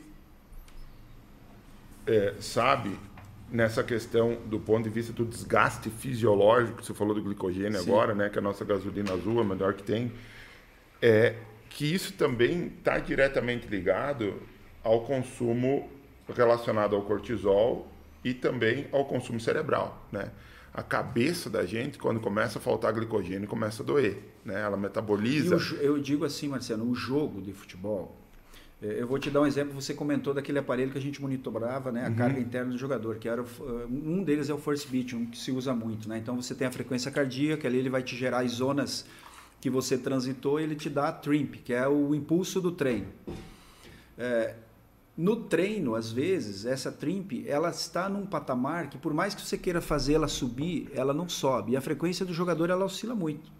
Quando você vai para o jogo, o cenário do jogo, Isso, não é só o jogo em si, Exato. o ambiente, a torcida. Perfeito. É, e eu, eu, tive muita experiência, por exemplo, aqui na Chapecoense, na época que eu era fisiologista, eu olhava assim, cara, o cara vai para o intervalo e volta para o jogo com a frequência acima de 70%, 80%. Exatamente, é aí que eu Entendeu? Então, quando a gente fala no lado mental Isso. e físico conectado, o pós-jogo, a recuperação não é só física, ela também é mental. Você quer, claro, você quer ver o exemplo? O que, que eu anotei aqui, ó, tá anotadinho aqui, ó, para eu lembrar JASC, né? Você fala de JASC, joguinhos abertos. Sim. Quando você fala de todas essas outras modalidades, eu diria que 80, beleza, vamos levar lá para o vôlei. Tem a Superliga, que tem jogo toda semana e tal. Mas quando você fala, por exemplo, da maioria dos esportes, no nível onde a maioria das pessoas chega, eu diria que mais de 90%, tem, assim, ó, se tiver muita competição, tem quatro, cinco semanas de competição no ano. E é uma semana toda. No futebol, você tem isso todas as semanas, o ano todo. É como se tivesse um JASC por semana. Exatamente. E isso está valendo uma pontuação que pode chegar lá no final e te levar nisso. Então, o ponto que eu, que eu ia, assim, colocar muito para essa... O Anderson, ele veio aqui e disse assim, ó eu não trabalho, eu, te, eu, sou um profissional que tem um preconceito com uma coisa chamada dor tardia. Ele disse assim, quando o meu, quando meu aluno da, do personal vem dizer para mim que ele está com dor tardia, o Anderson disse assim, errei em algum lugar. Eu não quero que ele tenha essa dor tardia, porque essa dor tardia está dizendo o seguinte, cara, o nível de cortisol dele ali, do processo inflamatório, já está afetando o quê? Se, falando do ponto de vista negócio, se ele vai voltar ou não vai voltar aqui, porque ele já está se incomodando, se estressando com muita coisa do dia a dia dele. Falando do público geral sim, sim. que vai ser atendido com personal trainer. Se ele vem aqui e eu estresso mais ainda ele, a chance dele não voltar é muito alta. E isso é muito diferente daquilo que a gente tinha, é, de certa forma, como formação de graduação. E se não doer, e se não doer, não deu resultado. Não deu resultado. E aí ele vai lá explicando para os caras, vai dizendo assim: olha, o doer, beleza, de repente vai ter algum. Agora, você está tentando. Ele deu um exemplo: sentar no vaso não está conseguindo, como é. eu disse assim, acontece muito em muito lugar. Errou isso na tá, dose. errou na dose, você está errado.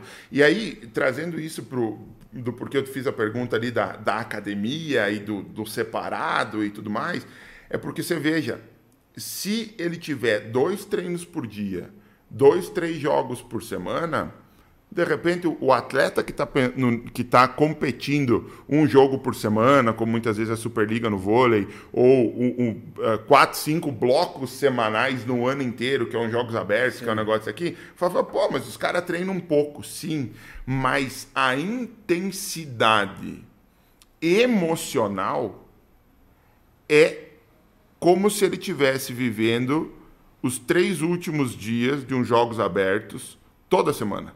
E quem já jogou esse tipo de competição sabe que você chega no final da semana todo lesionado. Por quê? Porque muitas vezes o, existe dentro do esporte amador esse preconceito de que eu tenho jogo, por exemplo, falando de jogos abertos mesmo, na segunda-feira, o primeiro, amanhã de manhã eu tenho que treinar. Você não tem que treinar, cara. Você tem que fazer o D1 e D2, você falou aí, que é o recuperar desse treino. E aí, fazendo uma costura com isso, que eu coloquei aqui muito forte, é a questão do talento, né? O esporte de alta performance é o que você falou.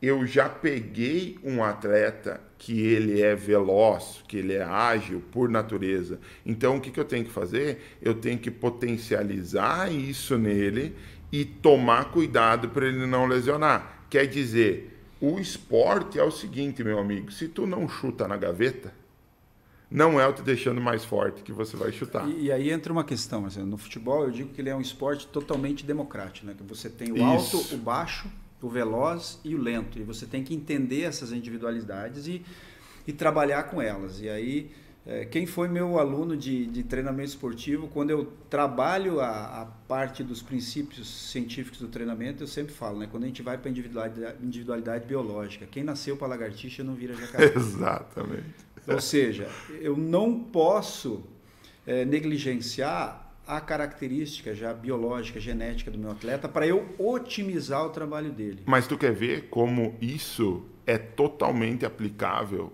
na área do negócio fitness para o cara que tem um aluno de personal?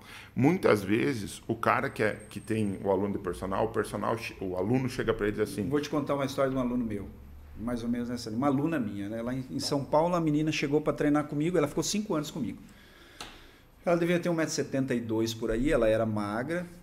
E ela falou: Ó, eu quero ganhar coxa, quadril, não quero ganhar muitos braços. Eu quero. Clássico, pé, né? É, coxa, perna, coxa e secar em cima, né? Eu olhei o perfil dela e fiz a avaliação. E a gente sabe que tem um segmento corporal que para você hipertrofiar é complicado, que é panturrilha, uhum. certo? Geralmente tem um aspecto genético ali eu que sei vai, bem disso. vai balizar o tamanho que vai ser a sua panturrilha. Então eu, eu avaliei ela e eu falei assim, olha, acho que a gente consegue chegar nisso tudo que você quer. Agora, perna talvez a gente não vai conseguir muito, porque aí tem um aspecto que a tua genética não, não favorece, que eu acho que é algo que a gente sempre tem que ser é o que transparente, transparente. Né, e sincero com o nosso aluno, se ele vai ficar com você ou não.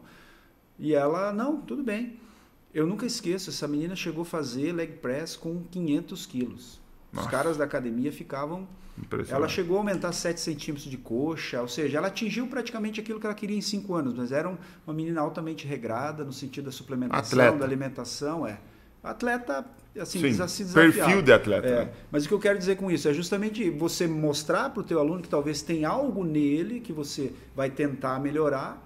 Eu dei o exemplo né, do, uhum. do segmento, que é, que é perna mas que às vezes pode ter outros aspectos que o cara vai tentar chegar e você acaba às vezes iludindo e aí ele se frustra e aí ele não chega no resultado. Ou pior, machuca, ou lesiona, ou sai dizendo que você prometeu um negócio é, que você não está entregando. Eu, outra coisa que eu sempre falo, né, Marciano? Quando a gente fala no treinamento esportivo, tem os princípios científicos. Eu falo, se você dominar os princípios do treinamento, você não tem problema com nenhum método. Agora, se você não dominar os princípios do treino, vai você vai ter aí. problema uhum. com qualquer método que você for aplicar. Porque os os princípios são os mesmos. Para qualquer área, da, seja saúde ou alta performance, quando eu falo em supercompensação, quando eu falo em sobrecarga progressiva, individualidade biológica, adaptação, reversibilidade, continuidade, ou seja, são princípios que estão aí para balizar o nosso trabalho. Se você dominar eles, você pode pegar qualquer método que toda hora eu sei que tem, né, tem métodos que vão surgindo e a gente acaba olhando no mercado alguns métodos que antes não existiam e hoje, hoje existem, mas quando a gente vai olhar para os princípios, eles são o mesmo. A dose da carga, como você falou, né? Pô, a dor tardia, eu errei na dose, então uhum. o que, que, eu uhum. preciso fazer? No outro dia, talvez eu tenha que baixar, uhum. né? Eu tenho que fazer um estímulo diferente. Vou ter que compensar. Compensar. E eu acho que esse é o grande desafio do profissional. Ele é dominar os princípios do treino e a partir daí entender a realidade do seu aluno. Entendendo a realidade do seu aluno e o que ele quer, ele vai tentar, é lógico, desafiar o aluno para chegar o mais próximo possível daquilo. Mas sempre sem é, iludir o aluno no sentido de, de resultado que ele pode atingir. Então dá para dizer que, de certa forma, dentro da tua realidade profissional hoje, da tua função dentro do, do SAF, dentro do Núcleo de Saúde e Performance da SAF Botafogo, uh, o teu dia a dia, ele dá para se dizer que é um dia a dia muito de gestão de pessoas, gestão da informação e também, de certa forma, tem. Eu, eu sempre vi muito isso em você, mas pode ser que tenha enganado. Um, um certa, um, uma pitadinha aí de um, de um uh, comportamento político, vamos dizer assim, de transitar, porque tem o fator humano, né? Dentro do futebol. Tem as vaidades. As vaidades, sim, então, é. em, em, to, em, transitar bem em todas essas áreas. É o que eu estou falando. É gestão de pessoas, gestão da informação, porque você disse, eu tenho que conseguir coletar tudo isso com os meus colegas e juntamente com eles chegar para o treinador uma hora antes do, do treino e, e passar para ele uma mensagem respectiva ao plantel, muito precisa de como que a coisa está naquele momento. E isso é todos os dias, como você falou, com a responsabilidade de, de repente ter um, uma Ferrari ali, que é um jogador que está ganhando 300 mil por mês, vale 10 milhões de não sei qual vamos, moeda. Vamos fazer uma conta simples, né? Que é algo que qualquer empresa faz, a questão do, do, do dos custos né? do uhum. negócio. Um atleta de 300 mil, ele tem um salário de 10 mil por dia. Dia. Certo? Se esse atleta lesiona e fica 20 dias parado, quanto deu isso? Faz Nossa senhora, 200 mil de prejuízo. Então, 200 mil dele parado.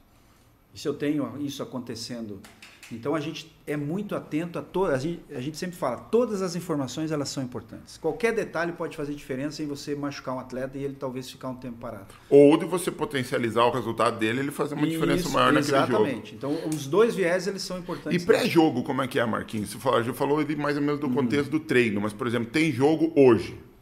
E aí? normalmente, se o jogo é em casa, é lógico, né?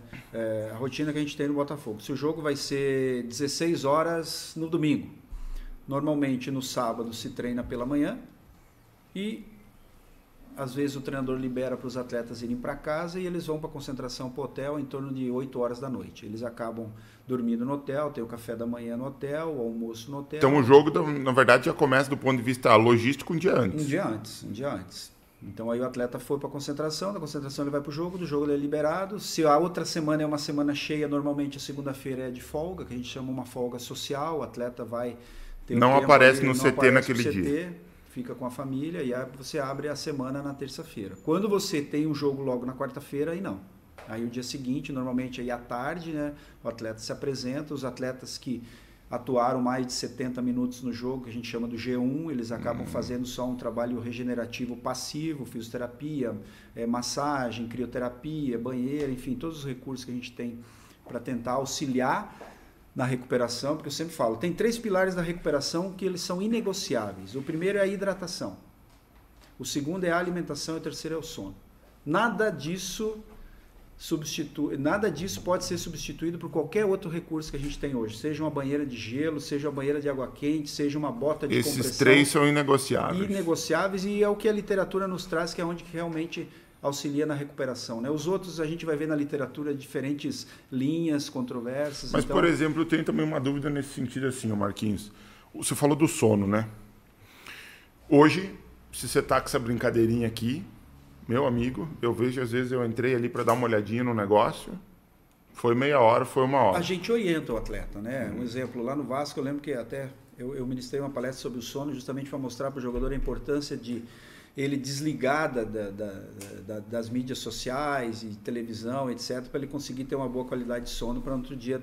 Porque assim, se você dorme mal, aí você já chega no clube com uma recuperação atrapalhada. Aí, de repente, você vai colocar uma outra carga de treino em cima de um corpo que não está bem recuperado. Então, a chance de. A gente não prevê quando a lesão vai acontecer exatamente, mas, mas a gente tem indícios de que. E consegue informar para eles é, também. Tanto que uma das questões no nosso questionário pré-treino é sobre a qualidade hum. de sono. Então, a qualidade de sono, às vezes, pesa mais do que o nível de cansaço do atleta, às vezes, até para a gente poupar ele do treino. Agora, eu, eu já. A gente andando para pro horário do jogo do Brasil. É. é, eu, eu, antes da gente começar, eu fiz uma pergunta para você, que é uma. A gente teve no, no, nesse meio do esporte de rendimento que não chega nem a, pelo que eu estou percebendo e tudo aí. Então, para mim, isso é tão novo quanto para quem está vendo aí. É, não chega nem a 10%, 15% do que o seu, do, dessa realidade extremamente, porque quando você vai lá ver o atleta hoje, né? Vai ter jogo do Brasil Sim. daqui a pouco. Você bate o olho no cara lá, você nem imagina esse nível de cuidado que tem e, como se disse, em absolutamente cada detalhe, né? Você falou, por exemplo, Marciano, ah, da dor tardia, né? Hoje a gente tem inúmeros parâmetros para balizar a recuperação do atleta. Então vamos lá, a gente no clube tem análise bioquímica que a gente coleta, né? Cortisol, PCR, a creatina quinase, que é a CK, mais a percepção é. subjetiva do atleta, qualidade de sono, dor. Então a gente vai se cercando de várias informações para depois colocar na mão do treinador e ele poder tomar a melhor decisão. Não, poxa, hoje o atleta teria que ir para o campo, mais Mas... ainda né, tem indícios que ele não está bem recuperado. Então Vamos dar uma segurada. Ou vai parcial ou segura. Então o nosso papel é fomentar o treinador uhum. com essas informações, que vai de uma análise bioquímica mais criteriosa, laboratório, informações subjetivas que a gente E essa análise bioquímica ela é feita todo dia também? Não, normalmente a gente faz ela 24 horas e 48 horas pós-jogo, né, a uhum. coleta dessas Para ter uma ideia de como é que ele está respondendo. É, nível... E também, é, aí na véspera do jogo, a gente faz uma dosagem de urina para ver a densidade de urina e também no pós-jogo para ver como é que está essa densidade de urina. E aí também... Isso para todos eles ou só os titulares, por exemplo? Antes do jogo, todos pós-jogo só os que atuaram. Só os que né? atuaram. Os que atuaram Não faz né? sentido para é. outros. E principalmente na dosagem de urina pós-jogo, a gente também relaciona com a relação do peso pré e o peso pós-jogo. Normalmente a gente tem uma linha de corte de 2%, que é o uhum. dentro do aceitável. E aí o nutricionista com essas informações já tem intervenção também. Quem precisa hidratar Nossa mais, senhora. quem não precisa. Então você vê que é um trabalho e isso para cada atleta. E isso é o que o núcleo que você coordena faz. Faz. Uma parte do trabalho é essa. Impressionante, né? Agora, a minha pergunta era assim. Você falou da crioterapia, a gente estava falando um pouquinho antes disso. Quando eu estava com preparação física do vôlei aqui, uh, eu tinha um, alguns atletas, né? Mas tinha um cara que chegava antes do, do treino, porque ele dizia do treino já, né? E no jogo a mesma coisa. Ele dizia que ele tinha e ele tinha uma lesão de ombro e ele dizia que ele tinha que fazer borrachinha, tinha que fazer isso, fazer aquilo. Eu desgrudava o olho desse cara, desse atleta, e ele estava fazendo um exercício de fortalecimento de ombro em algum lugar. E, e inúmeras vezes cheguei para ele e disse assim, cara, você não está deixando o teu músculo descansar, você não está dando um tempo, porque ele entrou numa, numa neura ali que uh, ele estava tendo aquele, aquela situação porque ele estava fraco. E era um atleta que tinha dificuldade em ganhar massa muscular, então era um período ali que o André Heller era o central da seleção Sim. brasileira, que era um cara desse tamanho, só tirava uma ideia do, do chão, não é um Lucão hoje que é magra, mudou, né? E então naquela época achava-se que, meu Deus, se eu não fizer 120 quilos no é. supino, se eu não fizer 60 cada lá no desenvolvimento, eu vou machucar o ombro e tal. E ele não fazia, não tinha um grande Talvez, volume muscular assim, e tal. O profissional de educação física, né, que trabalha seja no esporte de altíssima performance, como o personal voltado ao dia a dia, né? Eu sempre digo, um, um uma expressão, né, um ditado que a gente usa no futebol, né, que água demais mata a planta. Isso. Então, assim, é, às vezes você tem que conscientizar o teu aluno de que não é quanto mais ele treinar, mais ele vai melhorar. Isso. Nós temos uma janela entre uma sessão e outra que a gente precisa tira um pouco o carro de trás do caminhão para poder cara. ultrapassar depois. Mas, mas o ponto era assim. Chegou num, chegou num momento que aí tinha um, gerou um conflito, porque uh, quando eu vim para a parte da preparação física do vôlei, trabalha, e o Nilson era o técnico é até hoje, no iníciozinho ali, eu e o Nilson teve um conflitozinho, já de certa forma, com uma influência da, das tuas aulas lá do treinamento, que eu comecei a avaliar os, os, atletas e dizer assim, ó, cara, você não vai correr hoje depois do, do você vai, você não vai. Então criou aquele negócio, hum, tá dando uma preferênciazinha, porque o outro não precisa se esforçar tanto, mas olha aqui o teu percentual de gordura, olha o percentual de gordura aqui, quer dizer, então ali já começava, né, um, um diferente, é, difer, de, de, de é, é, isso para dentro da academia já começava a preparação a ser um pouco diferente, agrupamento muscular e tal, beleza. Mas esse esse atleta que eu estou colocando em, em, questão do ombro aí, é, era uma coisa não faltou a parte da conscientização. Cara, deixa o teu músculo. Eu cheguei, chegava a desenhar, porque é um cara que fez administração, desenhar rompimento de fibra para ele, como é que funcionava, uhum. deixa reparar para poder. Você não tá hipertrofiando, porque você só machuca, machuca, machuca, vai fibrosar, bibi, bibi, bibi. É, não adiantava. E aí ele disse assim, cara, se eu não fizer. Te deu exemplo antes da gente começar a falar da fofão, mas agora vou dar esse exemplo aqui. Se eu não fizer, chega na hora do treino ou do jogo, parece que o meu ombro, ele não só dói mais, como ele fica meio solto. Eu perco a precisão no ataque. Cara, a gente sabe que do ponto de vista ali mecânico, é não, não, não faz sentido nenhum. Existe o aquecimento pré-treino, pré-jogo, então aquilo ali não é uma diferença de eu vou atacar a bola aqui ou vou errar a bola um metro para fora da quadra. Não precisa fazer, cara. Eu já te expliquei muitas vezes então, agora eu estou me impondo como teu preparador, tu não vai mais fazer, porque é isso que está gerando a tua lesão. Beleza. Cara, eu não esqueço disso. A gente teve um, uma etapa do estadual no Ivo Silveira, que foi quando eu me posicionei dessa forma, porque ele era um oposto, era um cara muito importante, o time tinha um braço quente pra caramba.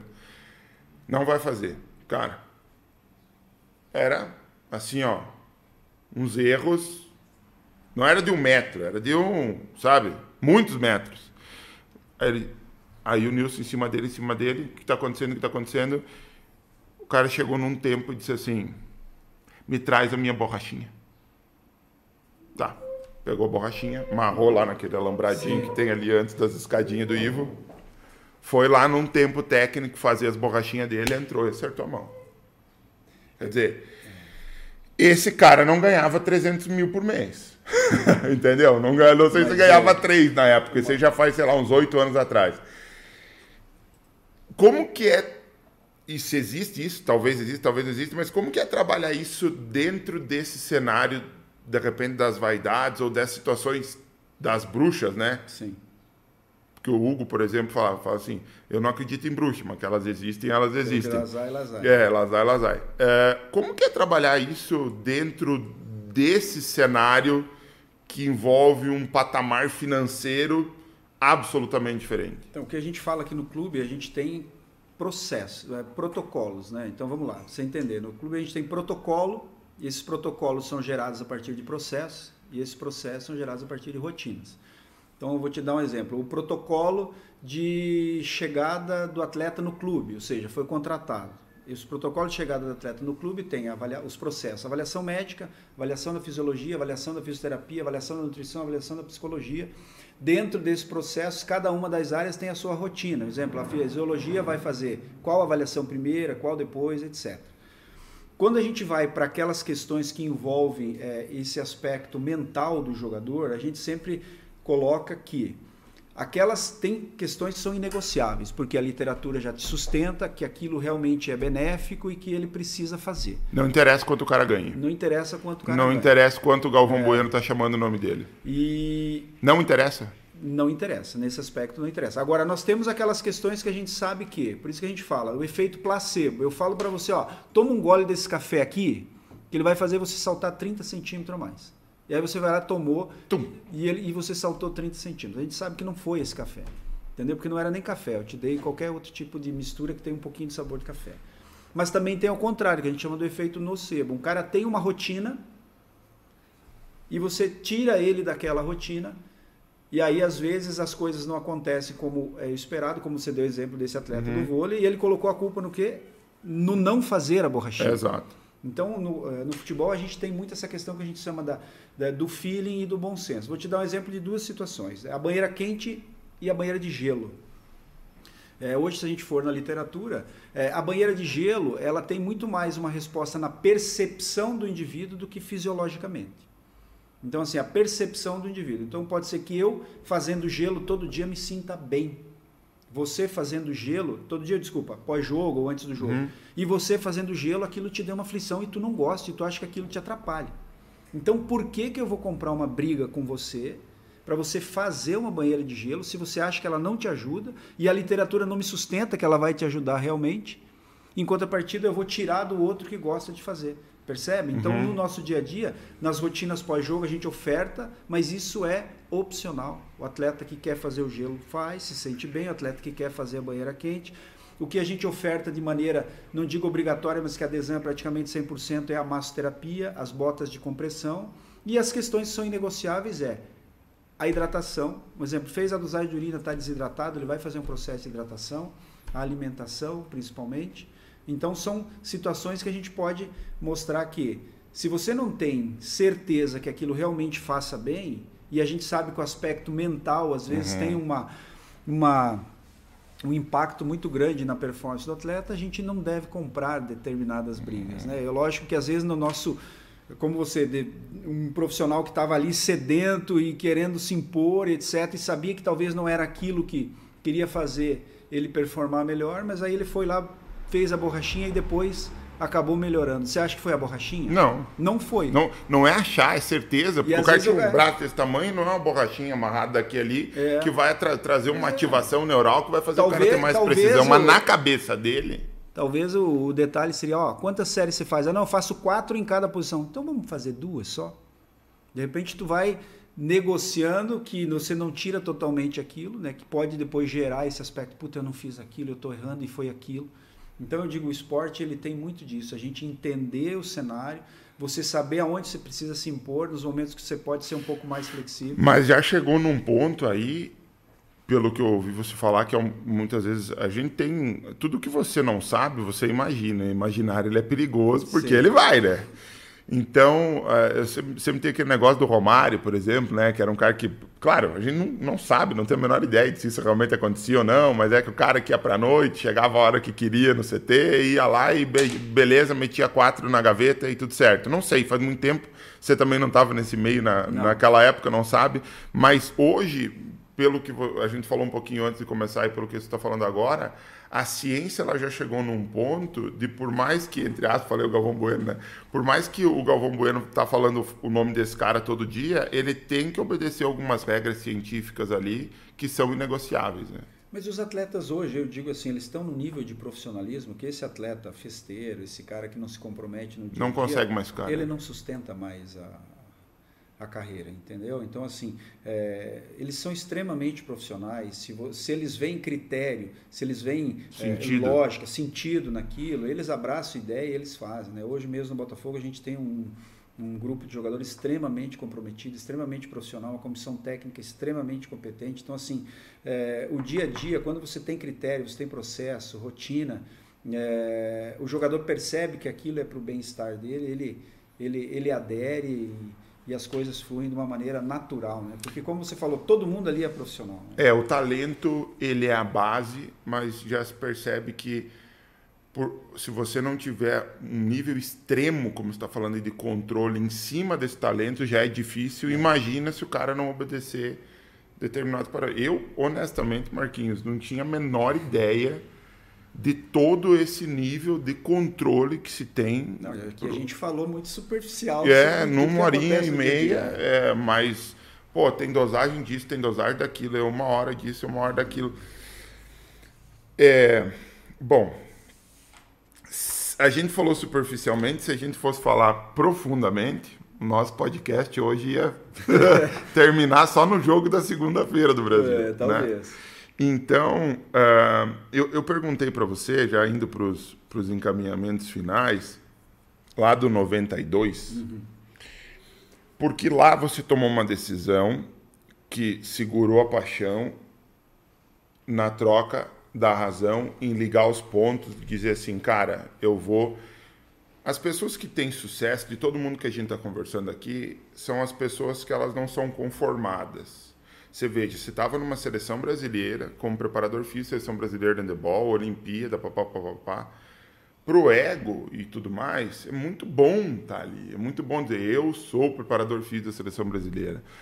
Mas as pessoas que. To, todas as pessoas que a gente comete, é uma regra meio sem exceção, assim, que tem sucesso, elas não se conformam. Elas estão felizes, beleza, pô, sou, sou preparador físico, sou isso, sou aquilo, sou aquilo estou num lugar legal, mas eu quero ir para o próximo nível. E eu vou abrir mão daqui a pouco do meu período como possível atleta olímpico, a gente não vai saber porque você não deu continuidade nisso, para eu poder ir para um próximo nível, para eu poder ver esse final de, de uh, momento que de repente você mesmo estava se impondo como o final de um degrau para você ir para um próximo nível. Isso aconteceu em 92 isso aconteceu em 2005, isso aconteceu em 2012, quando você chegou lá para o técnico, né, para a tua comissão técnica lá do, do Underball e disse assim, ó, tá na hora de passar o bastão, então vamos criar uma formação, uma linha e depois eu saio, mas não foi uma coisa que foi imposta a você.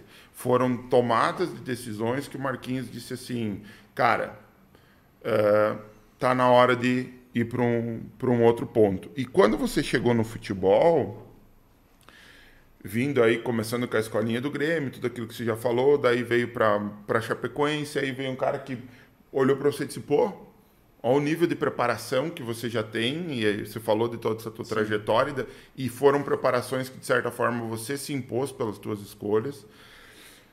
Então, a percepção que eu tenho, que talvez as pessoas estejam tendo, é, da, é de que as pessoas que têm sucesso geralmente conseguem ligar esses pontos para frente. Isso eu acho que é muito decisivo. Eu gosto muito de Steve Jobs, não é porque a frase é dele, mas eu gosto muito dele porque ele consegue resumir muitas coisas no sentido assim, pô, tô terminando minha vida que não atingi o que, que eu queria. E aí eu olho para trás e eu consigo entender todos os pontos do porquê que eu não consegui. Mas a pessoa que tem sucesso é aquela pessoa que não, não, tá, não chegou lá no final da vida ou da trajetória profissional, enfim, não lá no início ou no meio, vamos dizer, se estou falando de vida útil, 70, 80 anos, não sei, lá com 30, 35, como Sim. você falou, conseguiu parar ali, você no teu caso com 21, 22 já, Sim. e disse assim, eu vou ligar o ponto para frente daqui para frente, já agora aqui.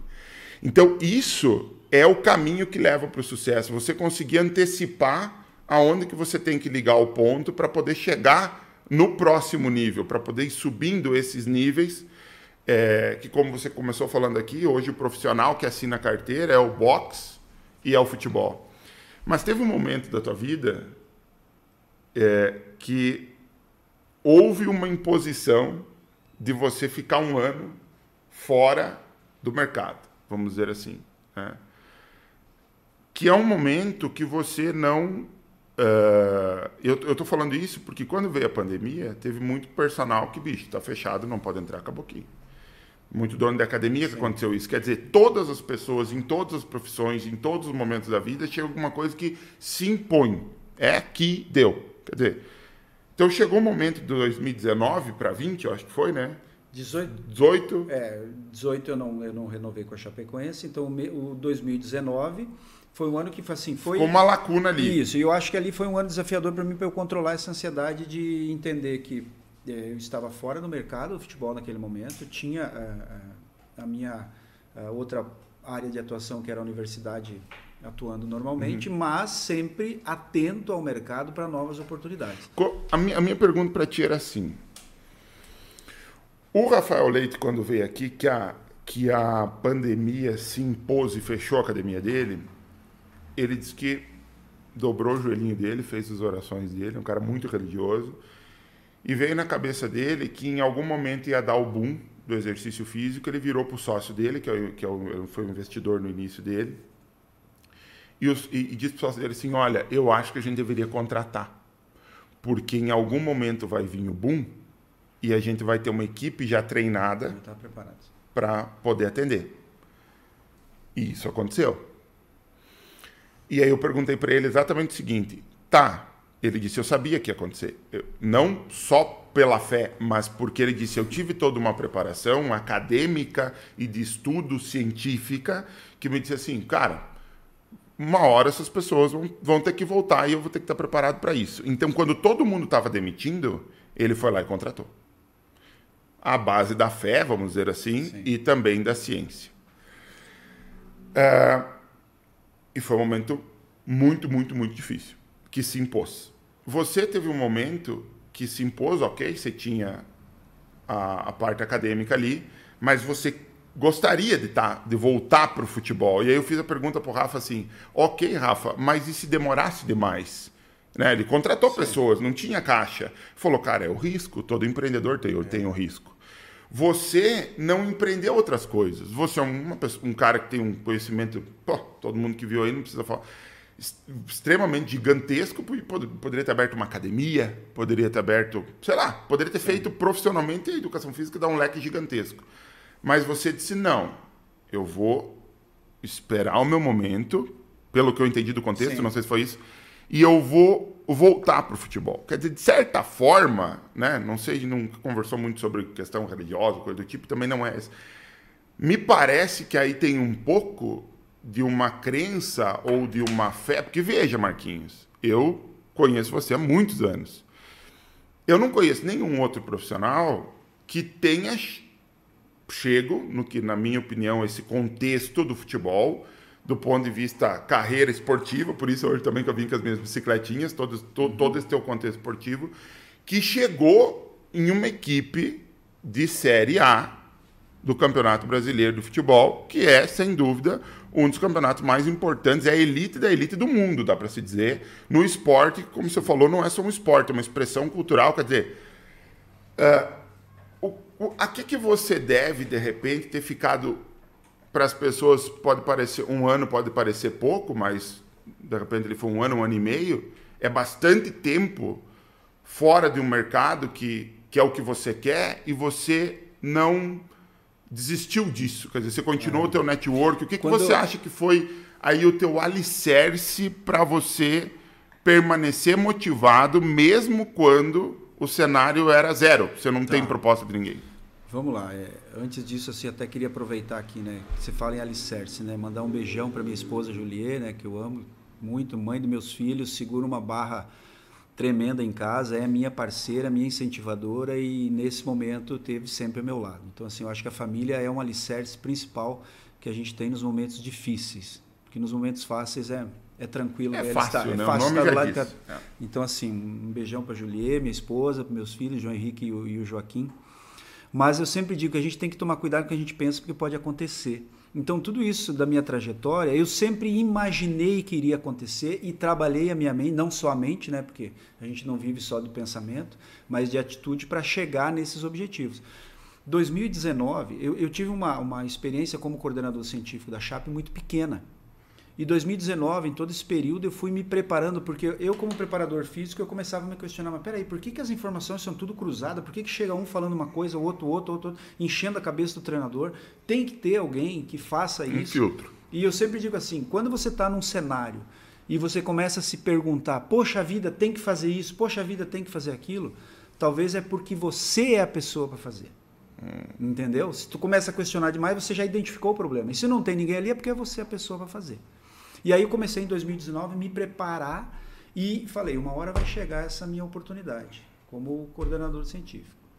E aí passou 19, não chegava e não chegava. Aquele ano eu trabalhei na UNOESC aqui em Chapecó, dava aula em Xaxim, dava aula em Xanxerê.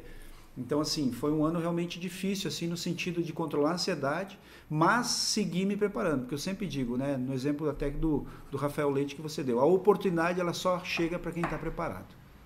Não tem como você esperar a oportunidade chegar para se preparar. Aí já foi. Já foi.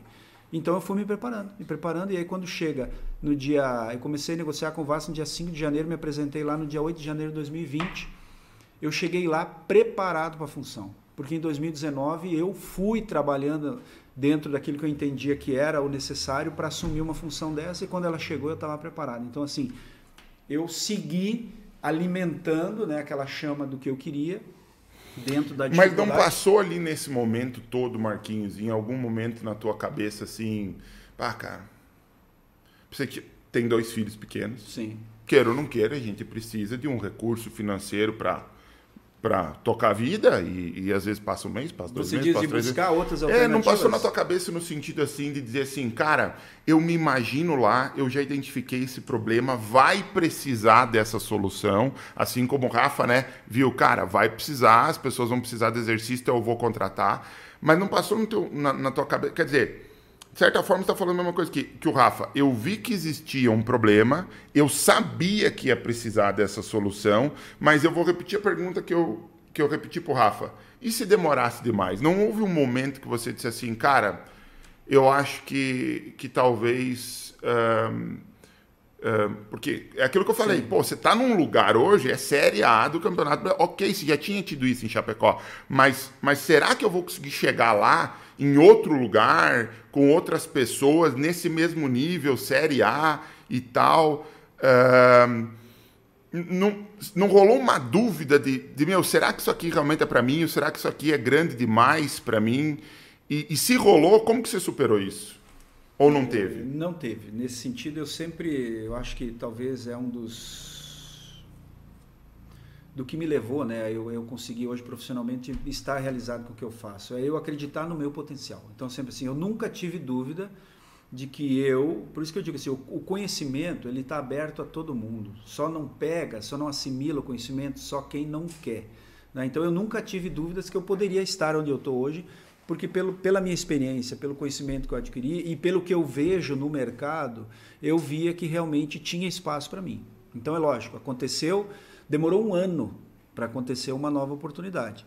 Mas se demorasse um pouco mais, eu não iria desistir dela. Talvez, é lógico, aquela expectativa que não se concretiza gera uma frustração. Essa frustração você tem que começar a ter todo um trabalho de quê? De lidar com ela, assimilar ela e pensar novamente positivo. Então, acho que o pensamento positivo, aquela coisa de você é, se manter focado no que você quer, eu acho que é a grande chave para você, às vezes, passar por esses momentos que podem você demorar falou, mais. Você falou que teve, por exemplo, um ano, né? Você falou demorou um ano e se demorasse mais eu não ia desistir. Uhum.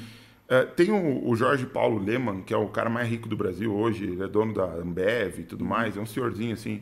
E aí perguntaram para eles, eles falaram, ah, tem gente que estuda muito, tem gente que quase não estuda, não sei o quê, mas tem o cara que estudou muito e tem sucesso, tem o cara que quase não estudou e tem sucesso.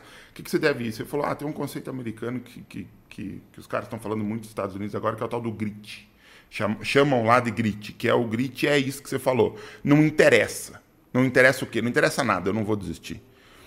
Ok. E aí ele falou, algumas pessoas têm isso e outras pessoas não têm isso. Na tua opinião, eu, eu, vejo esse grit já na tomada de decisão lá com 21, 22 anos, quando você disse assim: é, eu poderia ir para outra Olimpíada, mas eu vou estudar. De certa forma, o grit é uma tomada de decisão. Eu não vou desistir disso aqui, ou eu vou desistir disso aqui e vou fazer outra coisa, e pode ser que isso aqui não dê certo também. Mas é uma decisão muito incisiva, vamos dizer assim. E aí você disse assim: poderia passar mais de um ano, dois anos, enfim, eu não ia desistir disso aqui. A que, que você acredita isso dentro do Marquinhos? É uma coisa que nasceu com você? É uma coisa que você aprendeu em algum lugar? Isso é fé? O que, que é? Eu, eu, eu não vou desistir. Eu acho que é uma coisa que nasce com a gente já, né? Eu, quando era pequeno, sonhava. E aí, só para contar, no dia que é, eu fui convidado para vir jogar na equipe da Sadia com 17 anos de handebol, que era a maior equipe é, do, do Brasil na época, a equipe juvenil da Sadia foi fazer um jogo amistoso contra a CME, né, Comissão Municipal de Esporte São Miguel do Oeste, que eu jogava com 17 anos na equipe adulta. Aquele dia eu fui para o ginásio e falei assim: hoje eu vou jogar e eles vão me escolher para eu ir para Chapecó fazer parte da equipe da Sadia. Então, assim, mentalmente eu comecei a trabalhar aquilo. E eu vi isso com 17 anos? Então eu vejo que é uma coisa minha, dessa coisa de eu acreditar. A tomada de decisão. Isso. E eu sempre digo assim: eu prefiro me arrepender de uma coisa que eu fiz do que uma coisa que eu não fiz. Então, assim, depois eu acho que é muito mais fácil você lidar. Porque uhum. daí você vivenciou, ah, realmente não deu certo, então paciência, mas eu fiz. Fiz tudo que estava ao meu, alcance. meu alcance. Esperei até o último isso, momento. Isso, até o último. Então, eu acho que é, o que eu vejo é isso. É algo que eu acho que, que a gente tem, que a gente, é lógico, potencializa, né? Que é, você nascer e acreditar e a tua mente ter essa capacidade de você sonhar onde você quer chegar e trabalhar para isso, eu digo, não é só sonhar, você uhum. tem que uhum. trabalhar para que esse sonho se concretize. Então acho que é algo meio que às vezes inato. Eu falo tem muito disso porque porque a gente fala sobre negócios. Negócio que dá certo é superação.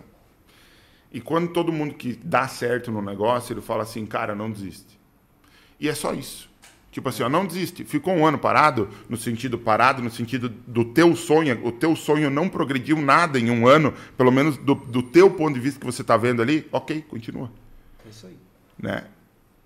É, e isso para as pessoas é muito abstrato, mas é, o Rafa chamou de fé, você está dizendo assim, cara, é um negócio que eu quero chegar lá, eu vou chegar não lá. Fé. Eu sou temente a Deus, eu, eu, eu creio em Deus, mas assim, eu acho que é, você entregar só nas mãos de Deus não é o suficiente. Não, e o Rafa também não disse isso. Ele disse é? que Deus está para te amparar, isso. na verdade, nos momentos mais difíceis. Mas o, o caminho mesmo pesado é teu, mas eu, ele está do teu lado. Eu tenho um amigo meu, eu tenho um amigo que me ajudou muito nesse negócio do aplicativo, resolvendo os pepinos que eu não conseguiria resolver. E ele me disse assim um dia, sabe o que é fé para mim, Marciano? Eu falei, o quê? Fé é o seguinte, sabe o... Não sei qual foi o, não sou muito bom com os personagens ali, mas teve alguém que chegou em algum lugar com um cajado e disse para o mar abrir. Moisés. Moisés. Não sou bom com esse nome, Moisés. Mas pra, parece que para ele conseguir isso, ele teve que ficar não sei quantos anos no deserto, andando, liderando, que de certa forma é esse um ano aí e pouco você esperou e tal. No exemplo, né? Sim. Quando ele chega na frente do mar esse, ele ele disse assim, aí o exemplo desse meu amigo disse assim, Moisés fez toda a parte dele ele chegou na frente do mar, velho. Se o mar não abre, ele morre, porque os caras estavam vindo pegar ele. Deus é isso aí. Deus é a hora que ele bateu o cajado e abriu. Mas se ele não faz tudo o que ele fez para chegar ali e bater esse cajado, é. não, não abre. Então, de certa forma, o Rafa falou a mesma coisa. Ele disse, cara, eu falei para ele, é só fé? Ele disse, não. A fé tem que ter obras. No teu é. caso, foi continuar fazendo network. No caso dele, foi contratar, esperar, de certa forma. Treinar os caras, esperar. Então, é, eu falo isso que o personal é um cara que ele acorda às seis da manhã, ele vai dormir meia-noite. E talvez esse um ano, talvez esse período da pandemia e tudo mais, para o personal, às vezes ele passa isso todo dia. Ele pensa isso todo dia, sabe? Será que eu estou fazendo a coisa certa? Será que é isso mesmo? Será que... É, é nesse sentido de dizer para ele assim, é isso que você gosta? Vai pensando em como que você pode trabalhar menos, como é que você pode ganhar mais, como é que você pode escalar o teu trabalho, mas você não precisa desistir do teu sonho. Talvez seja uma questão de adaptar. É. Ou talvez ele não vai chegar no momento que você imaginou, mas um dia ele vai chegar. Uhum. Né? Que, eu, que eu sempre digo assim, a expectativa da realidade é você tentar é, gerir o que, que é a tua expectativa e o que, que é a realidade. Uhum. Você não pode criar uma expectativa muito fora, muito fora Porque da senão... realidade. É. Né? Só para fechar, a ideia do que você falou que só chega quando você está preparado, eu fiz uma linha do tempo aqui. 92 foi quando você desistiu para fazer tua graduação. 2005, olha o tempo que tem aqui. Foi o tempo que você ficou se preparando, de certa forma, para uma Me outra preparando. oportunidade. Exatamente. Depois vem 2012, mas veja, de 2005 para 2012 a janela já é bem menor do que 92 para 2005. Depois 2012 para 2014, menor ainda. E depois toda essa trajetória que você teve agora no, no, futebol. Mas eu diria que com um testezinho aí no meio, que foi esse um ano, sabe? Tipo Sim. assim, tudo começou a acelerar mais, mas chegou no momento que precisou dar essa freada para depois é, chegar melhor lá na frente. Marquinhos, nessa finaleira nossa aqui, eu me, eu me comprometi em falar Marcos César, acho que só falei na abertura. uh, quando a gente vai chegando na, no encaminhamento mais para o final, assim, o que eu peço sempre para os nossos convidados, porque eles trazem um know-how muito grande de sucesso, é assim: que conselho você daria para a galera que está nos vendo? Não só para, de repente, a pessoa que, que quer almejar chegar num ponto desse do esporte como você está hoje, mas para qualquer, qualquer profissional da área que tenha um sonho gigante. Você, a primeira coisa que você começou falando, que você nasceu num município que talvez hoje tenha 8 mil habitantes. Então eu acho que ninguém pode, nesse momento, dizer assim, meu, eu, o Marquinhos foi privilegiado, né? O, o Marcos chegou num lugar porque ele também já foi, o pai dele já estava em São Paulo, ele já era rico e daí foi, não, não foi essa a realidade, não foi isso que aconteceu. Então assim, qual o conselho que você dá para as pessoas da nossa profissão, que acho que, que você julgue que dê para encaixar assim para diferentes segmentos sobre sucesso? Eu, primeiro eu digo que eu acho que uh, é você traçar o objetivo que eles podem se modificar no decorrer da tra trajetória profissional. Mas você precisa ter um primeiro objetivo e se preparar para esse objetivo, porque eu acho que sem você estar tá preparado, você não vai conseguir nem o primeiro degrau do teu objetivo, que pode ser um, uma escada que te leve ao infinito. Então, assim, é você se preparar para esse primeiro degrau, né? E eu digo se preparar não só para os momentos bons, para os momentos ruins também, mas eu digo, quando você tem o conhecimento já adquirido, que você sabe aonde você quer chegar, você tem muito mais segurança e muito mais convicção naquilo que você quer fazer. E você tendo muito mais convicção no que você quer fazer, as pessoas serão muito mais fáceis influenciadas de maneira positiva por você. Se você quer ser um personal, você com a sua convicção vai conseguir o quê? Atrair essas pessoas para serem seus clientes, seus alunos. Mas desde que você esteja preparado e com a convicção de que é aquilo que você quer. Então, acho assim, você tem um sonho, você tem que se preparar e trabalhar para que esse sonho aconteça. Né? E entender que no, no decorrer do caminho talvez tenha momentos que você vai ter que recuar ou desacelerar, mas sempre buscando estar preparado. Então acho que esse é o grande desafio. E como você falou, né, não é a cidade que você nasce, o local que você nasce é que vai balizar se você vai ter sucesso ou não. Acho que esse sucesso parte muito da tua força interior de querer alcançar algo, de você deixar um legado, que eu sempre digo assim, né, você deixar um legado na sua profissão, de você olhar para trás e ver que realmente, poxa, na tua trajetória você influenciou pessoas, você mudou a vida de pessoas. Eu acho que é além né, do lado financeiro que todo mundo necessita, eu acho que é algo que, que nos traz é, prazer e principalmente aquela sensação de, de dever cumprido. Quase dava para terminar, você desliga agora, né? Bom, galera, é, depois desse, desse conselho final aqui do Marquinhos, eu vou É, agradecer novamente, imensamente a tua disponibilidade, estar tá aqui com a gente, tá aí num período que você fica bastante tempo fora e aí volta, Sim. tá abrindo mão de um tempo com a tua família, já perdemos meia hora do jogo do Brasil. Mas eu, eu sempre comento aqui, no, nesse momento que a gente tem o podcast, o seguinte, que são oportunidades que nós temos com pessoas que atingiram um ponto fora da curva e que às vezes é uma frase, é uma dúvida a mais, é uma coisa que para aquela pessoa vai mudar muito. Eu sei porque eu, eu já consumi muito conteúdo em determinados momentos que eu disse, cara, será que eu faço agora e tal? E pá, aquele cortezinho, às vezes, de dois minutos me deu um insight, que sabe? Sim. Então eu gosto de sempre assim, aproveitar o máximo possível as pessoas que a gente tem aqui, exatamente por isso que você falou, que é poder transformar daqui a pouco a vida das pessoas com uma coisa que não está custando nada para elas e de certa forma para nós também não, que é o nosso tempo e o nosso conhecimento, né? Então, te agradecer de novo por isso deixar novamente o nosso recadinho inicial, a gente também faz no final, que é: se você está percebendo o valor que esses momentos estão trazendo para a tua vida, para nesse momento aqui, compartilha esse link aonde você tem acesso a outros profissionais, é, deixa seus comentários, as tuas sugestões para outros profissionais que a gente possa trazer para cá, outros temas que você gostaria de ver também. A gente vai ter é, ainda esse mês de dezembro um encontro muito legal com o Márcio Coelho, que você deve conhecer também. O Márcio Coelho, que no ano passado ele foi como preparador físico da seleção brasileira adulta feminina campeão mundial com o futsal feminino é, do Brasil. Vai estar aqui com a gente também contando um pouco de como que que é toda essa experiência, porque ele já está também há muitos anos nessa trajetória com o futsal, que eu acho que vai ser muito legal para todo mundo assistir. Na terça-feira, agora, a gente também, e na quinta da semana que vem, nós temos novamente o terço das perguntas e o quinto dos negócios no canal do meu App Fit. Quem não está inscrito, se inscreva. E se você não é do tipo que assiste conteúdos com mais de uma hora, duas horas, enfim, siga lá o meu app Fit e também o personalcast.oficial no Instagram, que é o local onde a gente deixa os nossos cortes dos melhores momentos para ser mais assertivo com quem gosta de um conteúdo mais na veia, vamos dizer assim. Marquinhos, obrigado novamente.